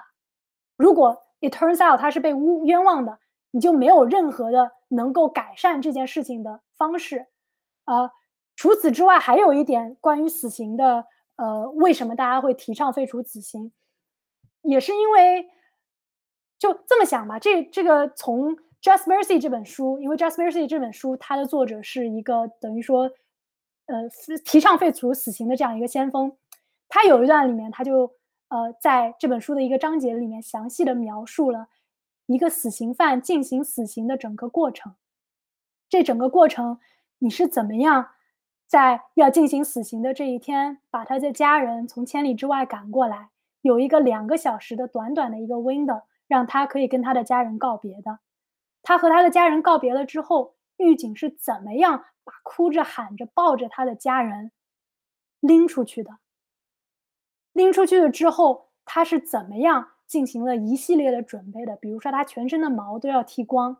这个故事写的时候还是电刑的时候，呃，电刑椅的时候，比如说他全身的毛发都要剃光，他要剃成一个光头，然后他要脱光洗澡，为了让电刑椅上面的电流能够更好的经过他的身体，他要被绑在这个电刑椅上，要有一个公证人公证是他，这是这个人，然后要确定这个电刑椅有没有连接清楚，确定一下现在是什么时间，一系列的过程结束了之后。通电把这个人判处死刑，很少很少很少很少很少有人会真的停下来去想一想，给一个人处以死刑是怎么样的一个过程。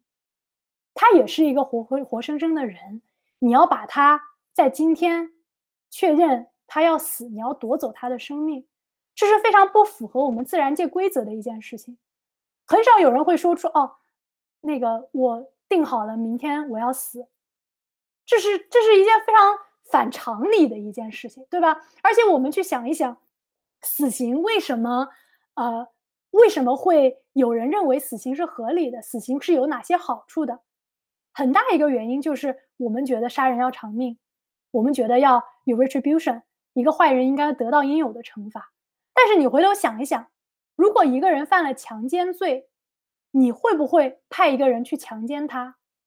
如果一个人犯了这个故意伤害罪，你也并不是说要把他打一顿。如果一个人犯了偷窃罪，你给他的惩罚也不是把他们家都偷了。为什么我们会觉得死刑是一个很好的惩罚呢？这这个在法律系统当中是有非常非常非常多的问题的。很多时候我们一说说，哎，这个人可以判一个死刑，听起来好像很爽。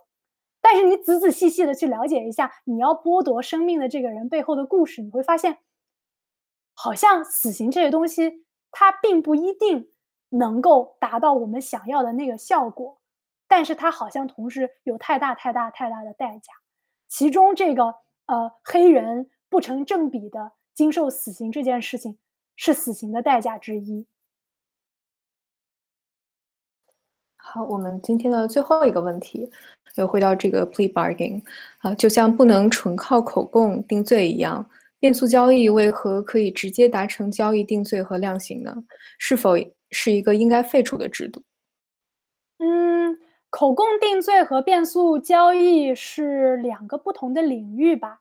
呃，口供定罪，呃，更多的是从证据法的方面去说明这个证据呃是否有用。如果在一个变速交易里面，唯一的可靠的证据只是口口供的话，仍然是不可以直接定罪和量刑的。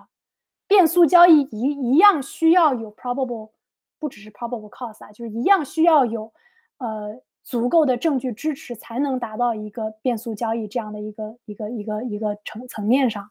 因为一旦进入到了这个 criminal justice system，进入到了检察官办公室，都得过这样一个关，都得过证据法上面的关。呃，所以它跟口供不完全是同样一个问题。那至于呃，plea bargain 是不是一个应该废除的制度？嗯，从某种程度上来说，有很多人都是这么认为的。理想的情况下，当然我们不应该有 plea bargain 这个东西，因为它没有走一个正义的程序。没有走一个我们认为每一个人都 deserve 的一个程序。理想的状况下，当然是每一个人都可以到法庭上有他的 day in court，能够接受正义的审判。但是现实就是，怎么可能呢？我们要这个司法系统要处理太多太多太多的案件，怎么可能有这个精力、有这个资源去让每个人都得到这个东西呢？所以在这个情况下面。最高法院就认为 plea bargain 是一个 second best，是一个第二好的选择，因为它总比你莫名其妙这个接受接受审判好，总总总比莫名其妙把人放掉好，对吧？它是一个 second best option。呃，它当然也有很多它自己的逻辑，它的逻辑就是节省司法资源，呃，不造成司法资源的浪费，所以。它应该被废除吗？我觉得它不应该被废除，但是我觉得它应该被改良。是不是可以有更好的方式去保证我们这个 plea bargain 的这个过程更 accountable？是不是有更好的监督的机制？是不是可以有一些除了检方之外的人去做这件事情？是不是可以不要让检方一个人身兼两职，身兼又是天平又是砝码的这样一个职位？所以我认为它不应该被废除，但是它的确应该，并且非常紧迫的需要被改良。